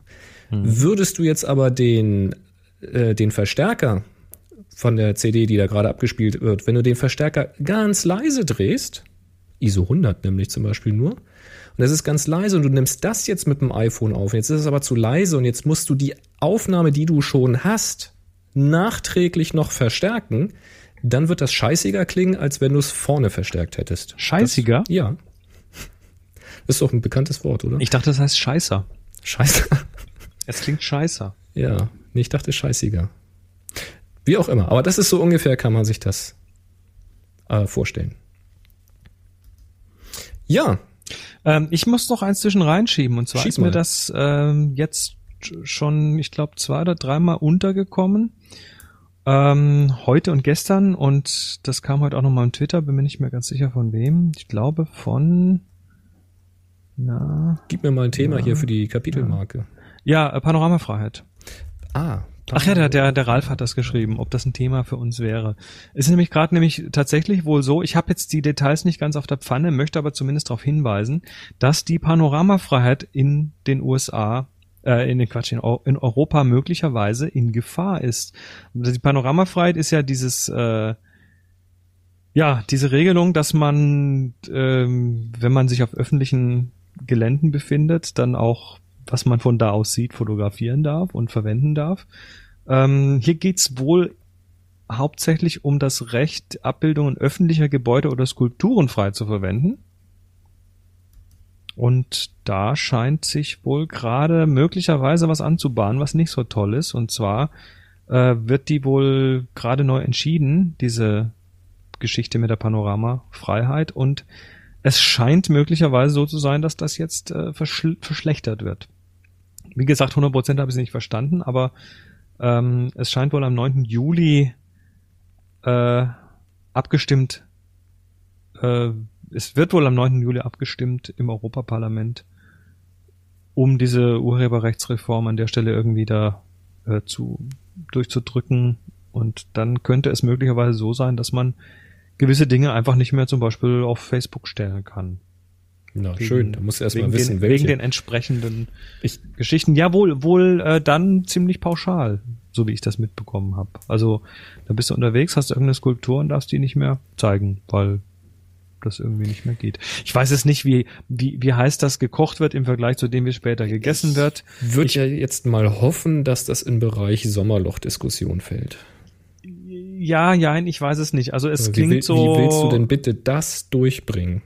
Die Information klingt ein wenig aufgeregt. Ähm, Ja, jetzt aber jetzt überleg mal sachlich. Ich habe es also, mir nicht alles durchgelesen. Ich kann wirklich keine Details dazu sagen. Ich will jetzt auch auf gar keinen Fall irgendwie hier äh, Panikstimmung verbreiten. Darum geht's mir gar nicht, sondern äh, ich stelle das jetzt einfach mal hier rein, auch in die Show Notes. Happy Shooting Episode 411. Ähm, Wen es interessiert, kann ja da weiterlesen und wenn es dann tatsächlich ein Riesending ist oder wird, dann. Ja, dann werden wir eh berichten, aber werden ich gehe jetzt mal davon aus, jeden Tag stellen sich Millionen vor irgendwelche bekannten Gebäude und Statuen und hast du nicht gesehen und machen da Fotos, Gruppenfotos hast du nicht gesehen und äh, im, hauptsächlich halt hast du nicht gesehen. Ne? Und weil sie es alle noch nicht gesehen haben, stellen sie es dann nach Instagram und nach Facebook und nach Google Plus und nach und überhaupt. Und hast du nicht gesehen.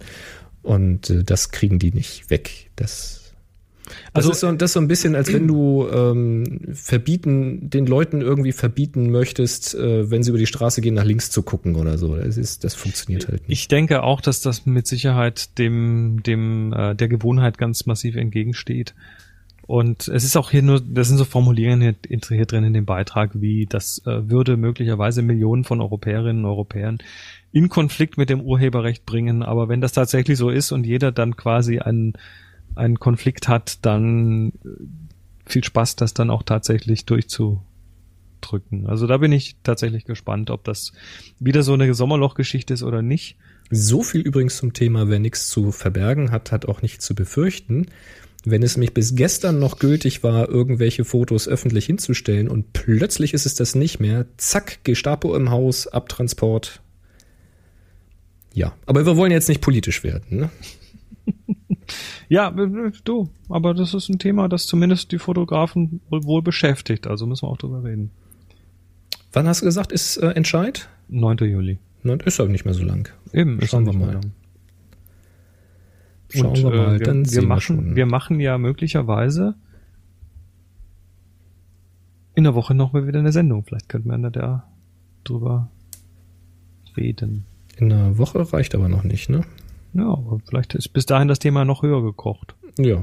Also wir haben jetzt auf jeden Fall noch äh, 14 Tage, um über das Thema, äh, um das Thema weiter zu verfolgen und dann schauen wir mal. Dann schauen wir mal, genau. Und schauen wir mal ist übrigens ein gutes Stichwort. Denn äh, die, der Mark und die Marilyn, Marilyn, Marilyn, weiß nicht, wie man sie ausspricht, nennen sich jedenfalls Light Springs und haben uns geschrieben, hallo ihr lieben Happy Shooter, erst einmal das obligatorische, ihr seid super, Grins. Wir hören euch sehr gern und waren auch bei der Eröffnung der Viewfinder Villa. Eine sehr erfolgreiche und schöne Veranstaltung mit vielen netten und interessanten Kontakten. Mhm. Wir haben den Abend sehr genossen. Nun wollen wir uns als gute Hörer aber auch einmal aktiv beteiligen und haben einen Ausstellungstipp für euch. Zugegeben nicht ganz uneigennützlich, aber dennoch sehr interessant für den ein oder anderen Zuhörer. We proudly present die nächste Light Springs Ausstellung mit dem wohlklingenden Namen Die Galerie des Dr. Vanitas oder Vanitas? Vanitas. Eine viktorianische Porträtserie. Wir haben uns mit den Porträts der Anfangszeit der Fotografie beschäftigt und daraus eine Ausstellung für den Rheinraum, cool, in Düsseldorf konzipiert. Wir wollen nicht, viel wollen wir nicht verraten, doch darf erwähnt werden, es wird nichts für zart beseitete Fotoseelen. Hm. Wir haben uns mit unserer Make-up-Artistin Elisabeth Mader zusammengesetzt- zusammengearbeitet und es sind sehr besondere Porträts entstanden. Am 3.7.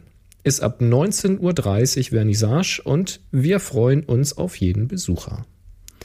Ja, mehr Infos gibt's auf der Homepage www.lightsprings, alles zusammengeschrieben, lightsprings.de. Übrigens auch mit Jimdo erstellt, interessant. Äh, das, äh, das ist echt weiter verbreitet, als ich dachte. Viele liebe Grüße, eure Lightspringers Mark und Marilyn. Marilyn. Wie auch immer. Ja, das finde ich aber cool. Sehr schön. So. Wir sind fast durch. Heute tatsächlich mal eine kürzere Sendung, aber nötig, weil Ja, wir, sind ja aber noch nicht ganz durch. ja, wir müssen erstmal gucken, was ihr gefragt habt. Endspurt. Auf Twitter.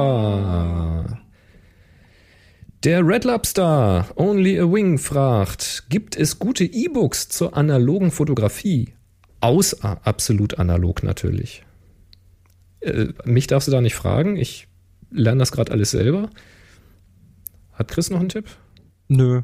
Also was wir, was wir, was wir jetzt in unser Buch schreiben, ähm, ist also ich ich habe ich, ich kenne keine, nee, ehrlich nicht. Also ich sage das jetzt nicht, weil wir selber ein Buch schreiben, sondern ich kenne nicht wirklich Bin ja auch nicht so der Bucher. gute Sachen. Also dann ist natürlich die Frage, ist es, also analoge Fotografie ist ein Riesending. Gehst du jetzt da allgemein um das, wie tue ich's, wo fange ich an, wo drücke ich drauf, äh, wo, wo schütte ich was rein oder geht's dir eher um ähm, eher um Advanced-Geschichten, die halt, ich meine, das ist ein Riesenfeld. Also ich, ich sag mal Happy Shooting hören, da hat der Chris schon episch zum Besten gegeben. Ähm, die Links verfolgen, äh, Workshops absolut analog. That's it. Oder einfach machen. Ich schreibe ja auch jetzt das ein oder andere auf meinem Blog. So Genau. Schritt für Schritt, wie ich dazu reinsteige. Ich komme bestimmt mal zu einem Workshop da zu euch, wenn es um die größeren Formate geht. Das ist, will ich mir auch mal antun. Ja, und dann kommst du einfach dazu. So, machen wir das nämlich. So, Sieghards Leitner H. Was Wow. für ein Name. Wer erstellt heute noch Slideshows? Womit? Windows? Völlig oldschool? Meinung erbeten. Also wenn ich eine Slideshow erstelle heute, dann mache ich das in Lightroom. Und da kann ich mir die entweder als PDF oder als äh, direkt am Bildschirm rauslassen oder als Video rauslassen mit Musik und so. Mhm. Und das funktioniert eigentlich ganz gut. Ich, Aber ich tue es nicht wirklich. Aber hab- wenn, würde ich es so tun. ich habe tatsächlich, boah, ich glaube, als das mal so ganz hip war, da habe ich dann auch mal von Urlaubsbildern eine Slideshow für die Familie oder sowas gemacht, auf DVD dann halt rausgerechnet.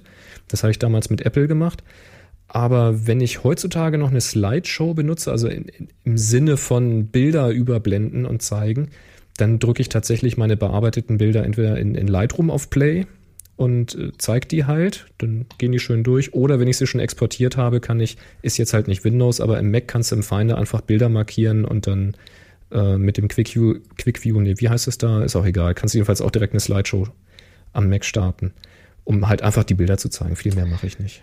Was ich auch mal benutzt habe, das äh, gibt's in der Gratis-Version und äh, auch dann irgendwie bezahlt in höherer Auflösung und so weiter. Und was relativ cool ist, ist Animoto. Die ähm, haben so einen Online-Service, da wirfst du Bilder rein, kannst Songs auswählen, kannst äh, Transitions auswählen, Themen auswählen und dann äh, fällt hinten zu verschiedenen Themen halt irgendwie eine Slideshow raus. Die sind dann ein bisschen verspielter und so. Was du aus Lightroom rauskriegst, ist dann in der Regel halt Überblendung und fertig.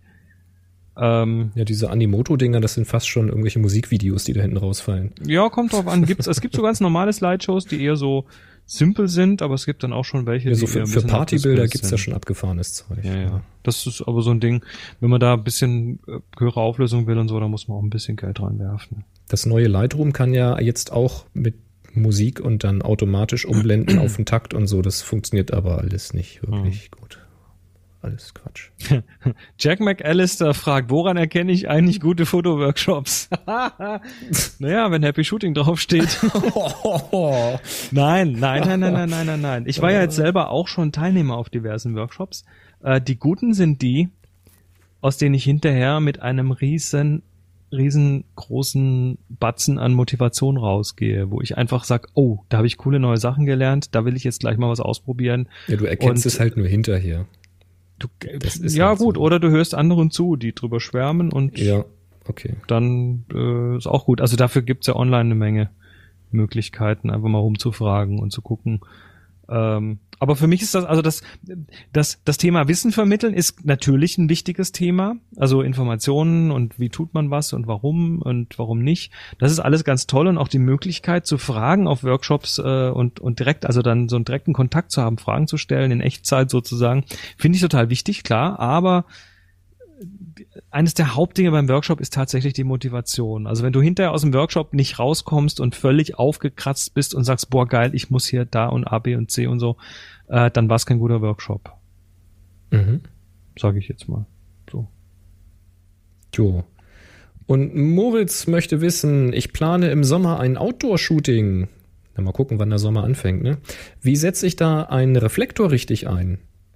Das ist natürlich jetzt auch schon wieder eine sehr epische Frage. Ich versuche es mal kurz zu beantworten, in dem Sinne von, es gibt kein richtig oder falsch, beziehungsweise es gibt ein sinnvoll und nicht sinnvoll, weil der Reflektor ist da in der Regel dazu da, das Sonnenlicht äh, zu reflektieren. Und wenn du es natürlich irgendwo hin reflektierst, wo du es nicht gebrauchen kannst, dann ist es natürlich unnötig, dann brauchst du ihn nicht.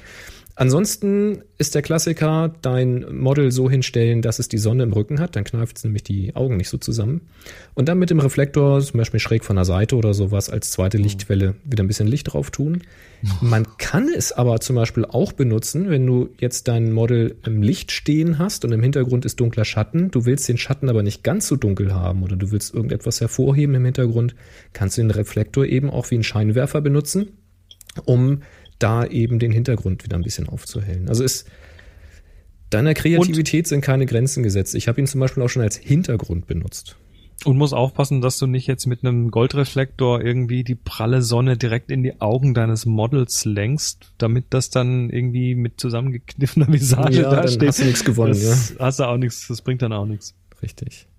Da kann ich dir nur empfehlen, bevor du das richtige Shooting machst, üb das draußen. Nimm dir irgendwie zwei Bekannte mit, einer, der sich fotografieren lässt und einer, der dir den Reflektor hält und dann probiert ihr alles Mögliche einfach mal aus. Jo, und Murat, so. der letztes Mal so ein bisschen ja, demotiviert auf der Couch gelegen hat wegen seiner Krankheit und Indien ausgefallen und so, den haben wir ja so eine Aufgabe gestellt mit diesem Motivationskärtchen und er sagt hier keine HS-Frage, aber ein Hinweis. Meine Motivationsaufgabe von letzter Woche ist nicht vergessen, nur wegen Dienstreise verschoben. Und Murat, da muss ich ja mal sagen, das ist doch eigentlich super. Weil wenn du schon wieder so fit bist, dass du eine Dienstreise machen kannst, hey, dann freu dich doch einfach. Oder? Ist doch geil. Ja, klar. Ich finde das super. Auf dem Weg der Besserung, würde ich sagen. Halt die Ohren steif. So, Happy Was Shooting auf, auf App.net. App.net ist total, wir haben nämlich genau null.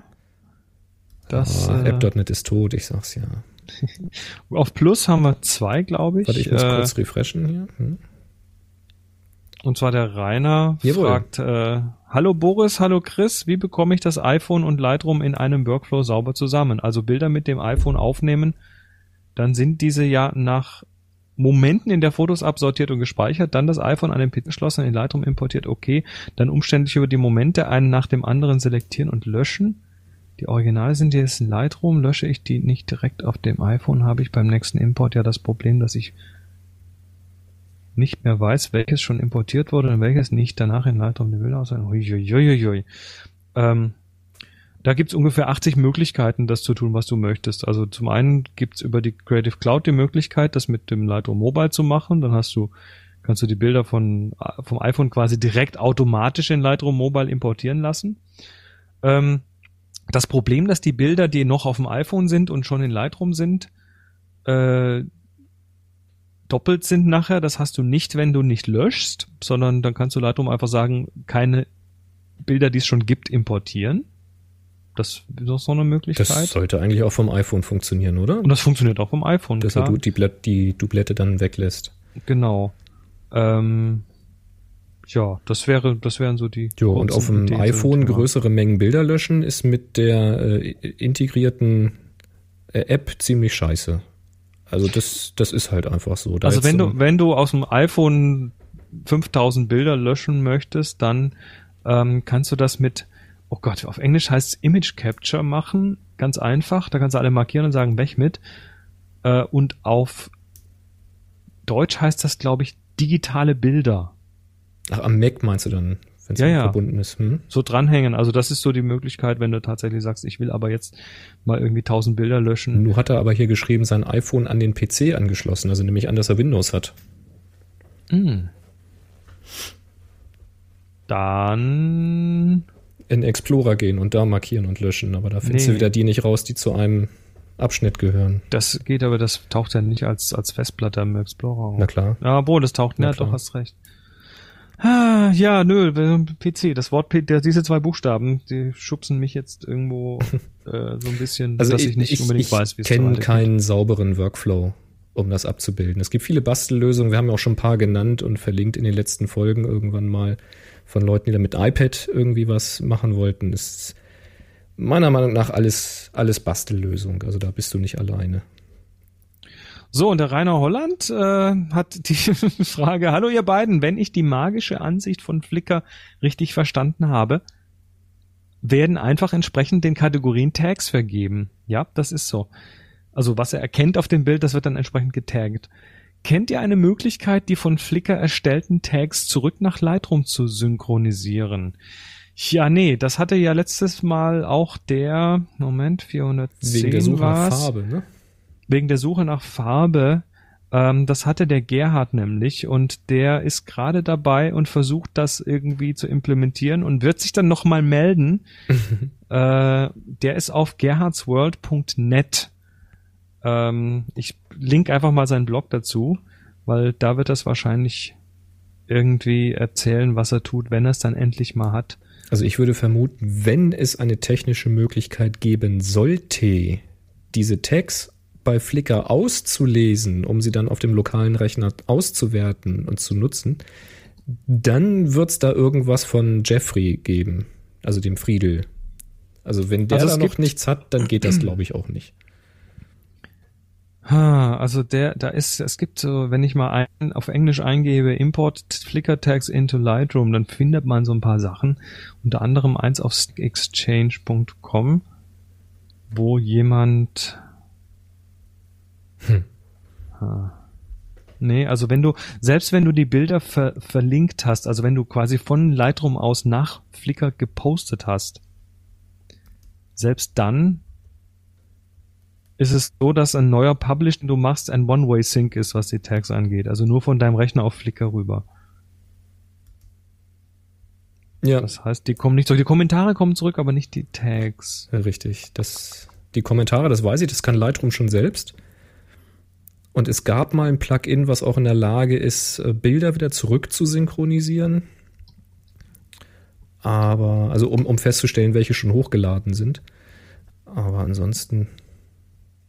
Wir warten mal ab, was da äh, an Feedback wegen der Also es Farbsuche scheint, rauskommt. scheint zumindest so nicht zu gehen. Wenn, dann könnte ich mir nur vorstellen, dass da irgendjemand vielleicht mal eine Software schreibt, die das irgendwie runterscrapt von der Webseite. Also nicht, äh, weil offiziell gibt's da, glaube ich, keine API dafür. Ja, hm. Hm. Aber vielleicht findet ja jemand was oder hat jemand was gebastelt. Ah, Leitung gutes Flickr Publish. Da wird da auf den Herrn Friedel verwiesen. Aber Ich war es nicht. ja, wenn, wenn jemand das bastelt, dann ist es er. Also Ja. der ist tatsächlich so. Nach, nach Jeffrey Friedel suchen oder nach Friedel, Friedel. F-R-I-E-D-L. Friedel. Mhm. Und der hat ganz viele Plugins. Vielleicht gibt's ja da tatsächlich eins, was in beide Richtungen sowas synken kann. Ich wüsste es jetzt nicht genau. Gegebenenfalls einfach mal anfragen, dann, wenn da genügend Interesse ist, dann sucht er auch.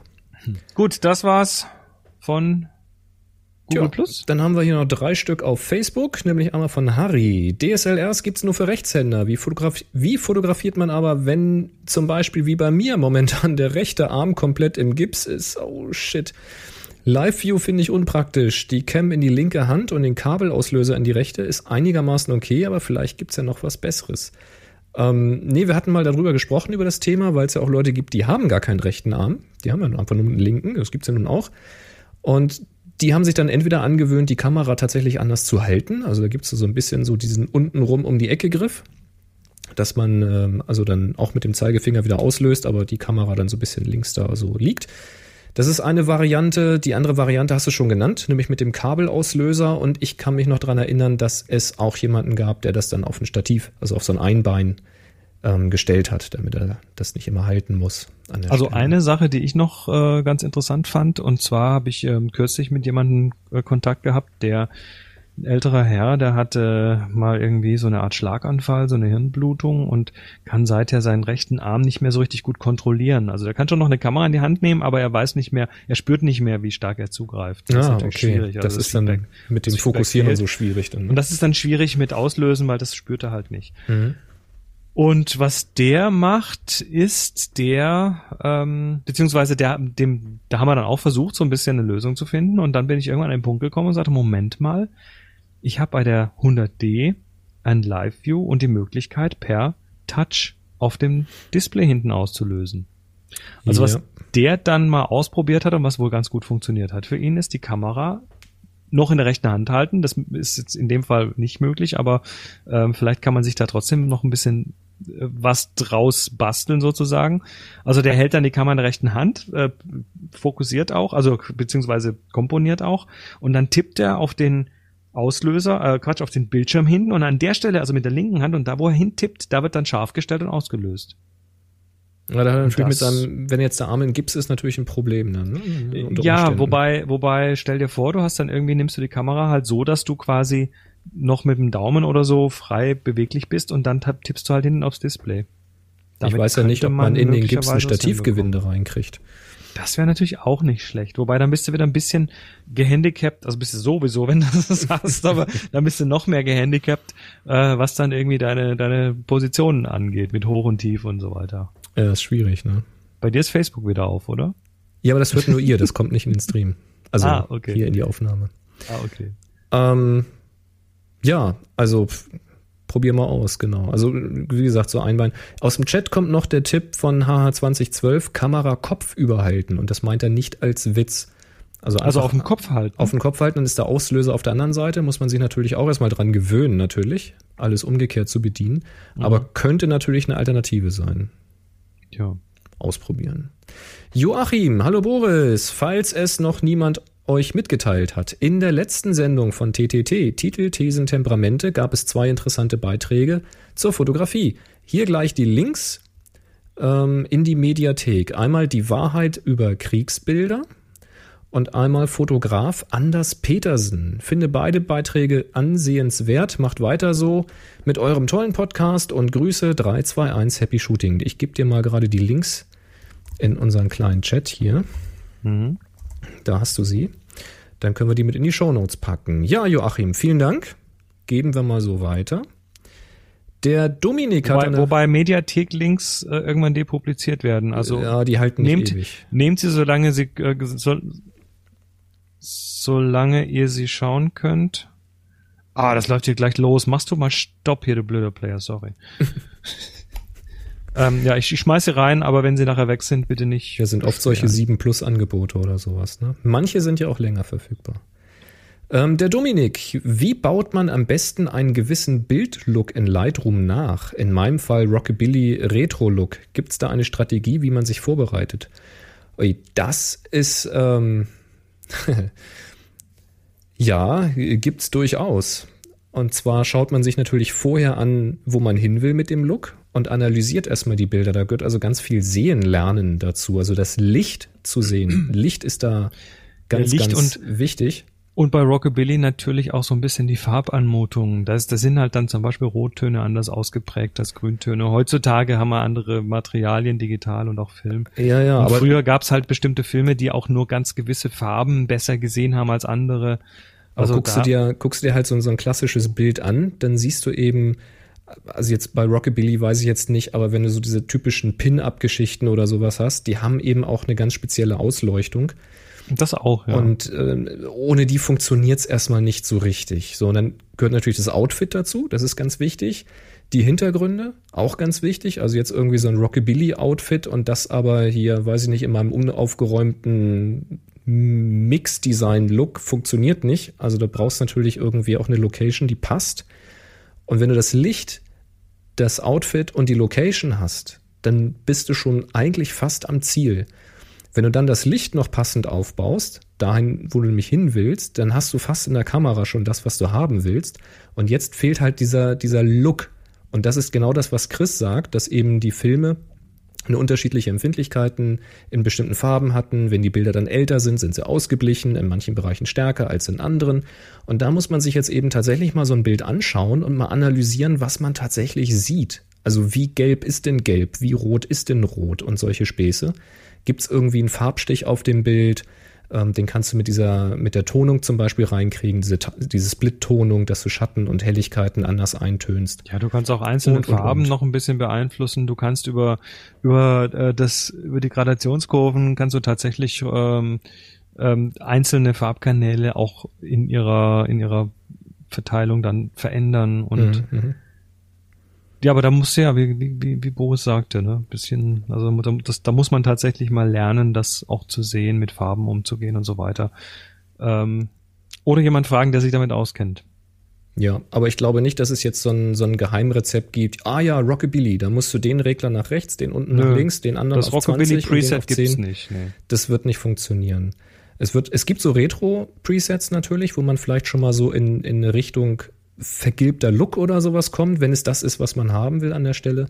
Aber es ist eben unglaublich viel in der Vorarbeit Hier ist ein zu Tipp. tun.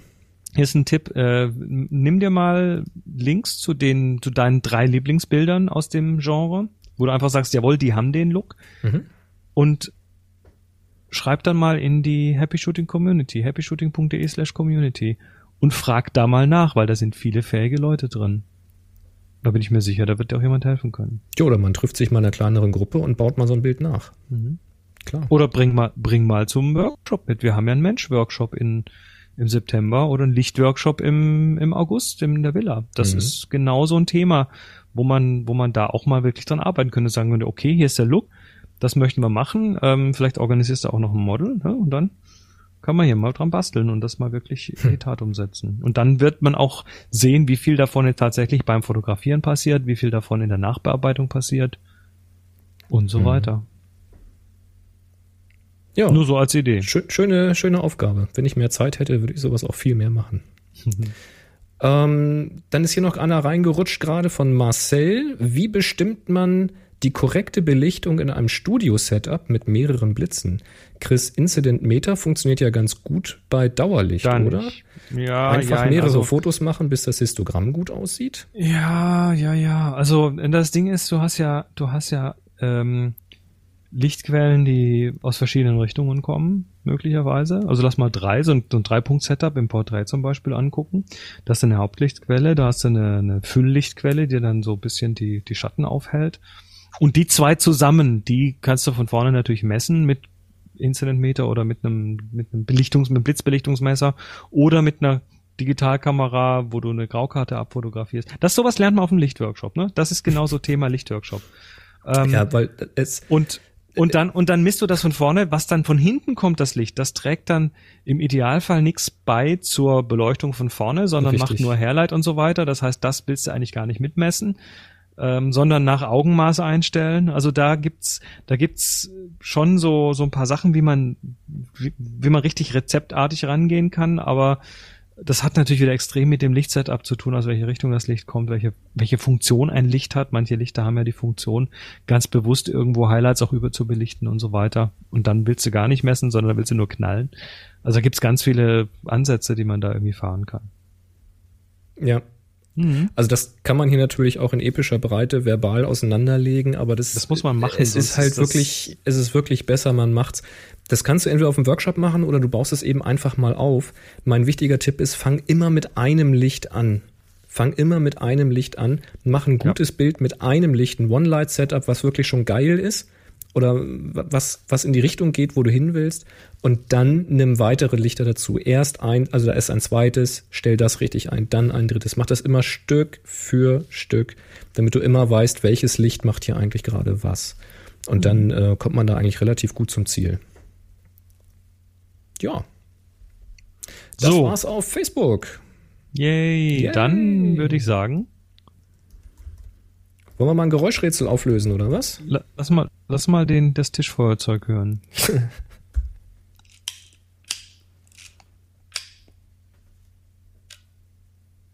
Klick.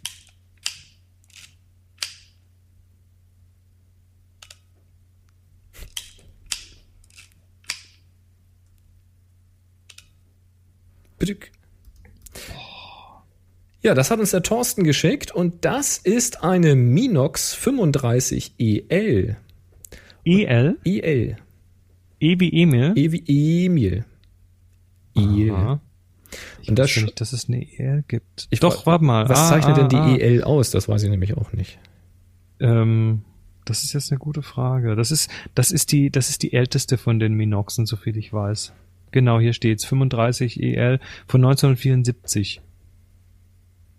Das ist Ja, halt- das ist dann eine der spät. Später wurde die anders und das ist eine, also eine Minox ist eine äh, Kleinbildkamera, äh, die ganz klein war, also winzig. Ich zitiere hier mal die Wikipedia. Minox 35 ist der Name einer Baureihe von Kleinbildsucherkameras mit versenkbarem Objektiv der Firma Minox. Die Minox 35 Kamera, Die Minox 35 Kameras galten zwischen 1974 und 1995 als Kam als die kleinsten Kleinbildkameras der Welt mit circa 10 cm Breite, 6,2 cm Höhe und 3,5 cm Tiefe.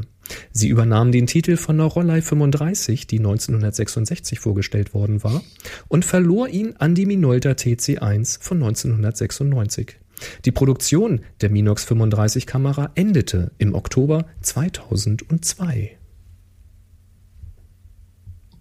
Ja, das ist meine Zitatstimme. Ich schaue gerade nach der TC1 von Minolta. das finde ich ja schon wieder spannend. Ich wusste nicht, dass es noch eine kleinere als die Minox 35 gibt. Huch, wird aber ein lustiges, lustiges Objektiv. Heißer ist das süß. Also die Rollei 35 war nicht so viel größer, aber da, ich glaube, da war das Objektiv nicht versenkbar, Das deswegen ist war ja sie größer. Mal lustig. Die Minolta, ist die denn auch irgendwie gut? Weil da, also hübsch ist die nicht. Das ist, nein. Minolta TC1 ist alles andere als hübsch. Also zumindest ist sie, sagen wir mal, so gewöhnungsbedürftig. Das Objektiv vorne hat ja mal interessante Geometrie. Ja, super. Ist ja, ist ja. so. Hey, hat einer eine übrig? Ich würde sie gerne mal testen. Schön ist sie nicht. Ja, mir Nee, braucht ihr keine 35 mm Kameras schicken, da habe ich kein Interesse dran. Ich interessiere mich für größere Formate. Also wenn ihr so eine 35, kleine hab habt, sogar- dann ab zu Chris damit. Ich muss mal wieder mit meiner Tenax schießen. Das ist eine Halbformatkamera. Ja, richtig, wenn, die hatte ich wenn auch du mal die normal, Hand. wenn du die normal hältst, dann schießt die hochkant. ja, Ja, das ist ein halbes Format halt. genau. Das hat ja hier die, ähm, die Besser hat das ja auch gemacht. Wenn du diesen, diesen Einleger hast, dann hat sie ja Hochformat gemacht. Also ha- halbes 9x6, dann viereinhalb mal 6. 6 mal 4, 5, 645er Ja, Format genau, nennt man genau. das ja. Gut, Ja, schön, Hey. schön. jetzt geht's weiter ans Korrekturlesen. Das Ja. Buch muss fertig werden. ja, ist tatsächlich so. Ja, bist jetzt schon am Korrekturlesen, nicht mehr schreiben, fotografieren, setzen. Ja, schreiben, fotografieren ist jetzt rum. Das müssen wir, aber jetzt, jetzt, jetzt gibt's halt noch so, weißt du, ne, wie, wenn man so schreibt und dann liest man das hinterher durch, dann findet man, egal welchen Teil man aufmacht von dem Buch und reinliest, man findet immer was. Immer, immer, immer.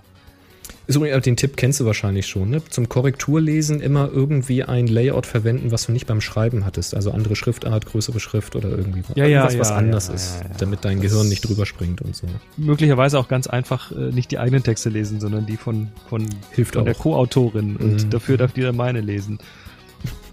Mhm. Genau, und dann anmerken, dann- nee, nee, da- nee, das kannst du so überhaupt nicht schreiben. Dann musst du Genau, noch mal, da gibt's dann Zoff, ja, wie, das verstehe ich nicht, erklär mal. Das äh, wird heute Abend noch lustig. Ich fand das lustig. Ihr habt ja irgendwie, ihr habt ja diesen kleinen, ähm, den kleinen Podcast, den ihr immer aufnimmt. Ihr chattet in der Abzug Wohnung? FM. Abzug Ja, wir FM. haben, wollten das nur testen. Wir wollten das nur testen. Habt ihr einen Two-Ender gemacht oder was? Ein Double-Ender? Ja, das war mit mit äh, mit Ringer war das eine das ist eine iPhone App. Okay. Da kann man da kann man Double Ender machen. Und wie, wie führst du die dann wieder zusammen, die? Das macht dann das äh, der Service für dich. Ach so, das wird dann online quasi. Ja, ja. Abzug F letzte Folge Abzug FM, die 51 haben wir haben wir so aufgenommen zum Testen. Hat funktioniert. Die nächste wird wieder normal aufgenommen. Ich habe ich hab gar nicht äh, mir gemerkt, worum es ging, weil ich habe im Auto nur da gesessen, habe mich nur beömmelt, weil ich mir vorgestellt habe, wie ihr in der Villa verteilt äh, eine Abzug FM Du, als unsere- Double-Ender im iPhone aufnehmt. Du, unser wichtigstes Kommunikationsvehikel hier während, während der Schreibphase war ja tatsächlich ähm, iMessage. ja, auf dem Rechner, weißt du, dann äh, ich sitz ich sitz hier unten, hab eine Frage, da latsch ich doch nicht hoch, weil Moni sitzt einen Stock höher, ne, so einmal einmal quer durch den Westflügel und dann die die die, die große Freitreppe hoch und so. Ja, Dann schicke ich hier eine iMessage. Das Natürlich. ist total cool. selbstverständlich. Das ist die Villa, ne? Das ist moderne Kommunikation. Früher hatte man so Haussprechanlagen. Erinnerst dich noch? Also das war damals in den 70ern war das Ja, total ja, ja, in. ja, ja, gibt's äh, in 80 Tagen um die Welt in der alten Fassung. Haussprechanlagen, das sind dann so, so elektrische mit so Knöpfen für jedes Stockwerk. Und Da, dann, da konntest du auch einmal reinpusten, dann rein. hat's irgendwie oben geklingelt oder so. Na, nee, das waren. Ah, nee, nicht reinpusten, die mit den äh, Röhren. Das ist was anderes. Nee, nee, ähm, nicht, nicht reinpusten, das war auf dem Schiff irgendwo. Aber ähm, da gab's ein klein, kleines Fädchen daneben. Da konntest du dann dran ziehen, dann hat's dann da oben gebimmelt. Also als, als ähm, beim Bediensteten hat's dann geklingelt, der Bedienstete ist dann in diese Sprechanlage gegangen. Mhm. Genau. Sehr, sehr cool. So, jetzt ist aber gut. Ja, ich müsste komm, mich tatsächlich jetzt arbeiten. Ich Also, äh, wünsche euch was. Du auch, oder? Jawohl, ich wünsche euch alles, äh, was ihr mir auch wünscht. Bis dann, mach's gut. 3, 2, 2, 1. 1, Happy Shooting. Trollerli und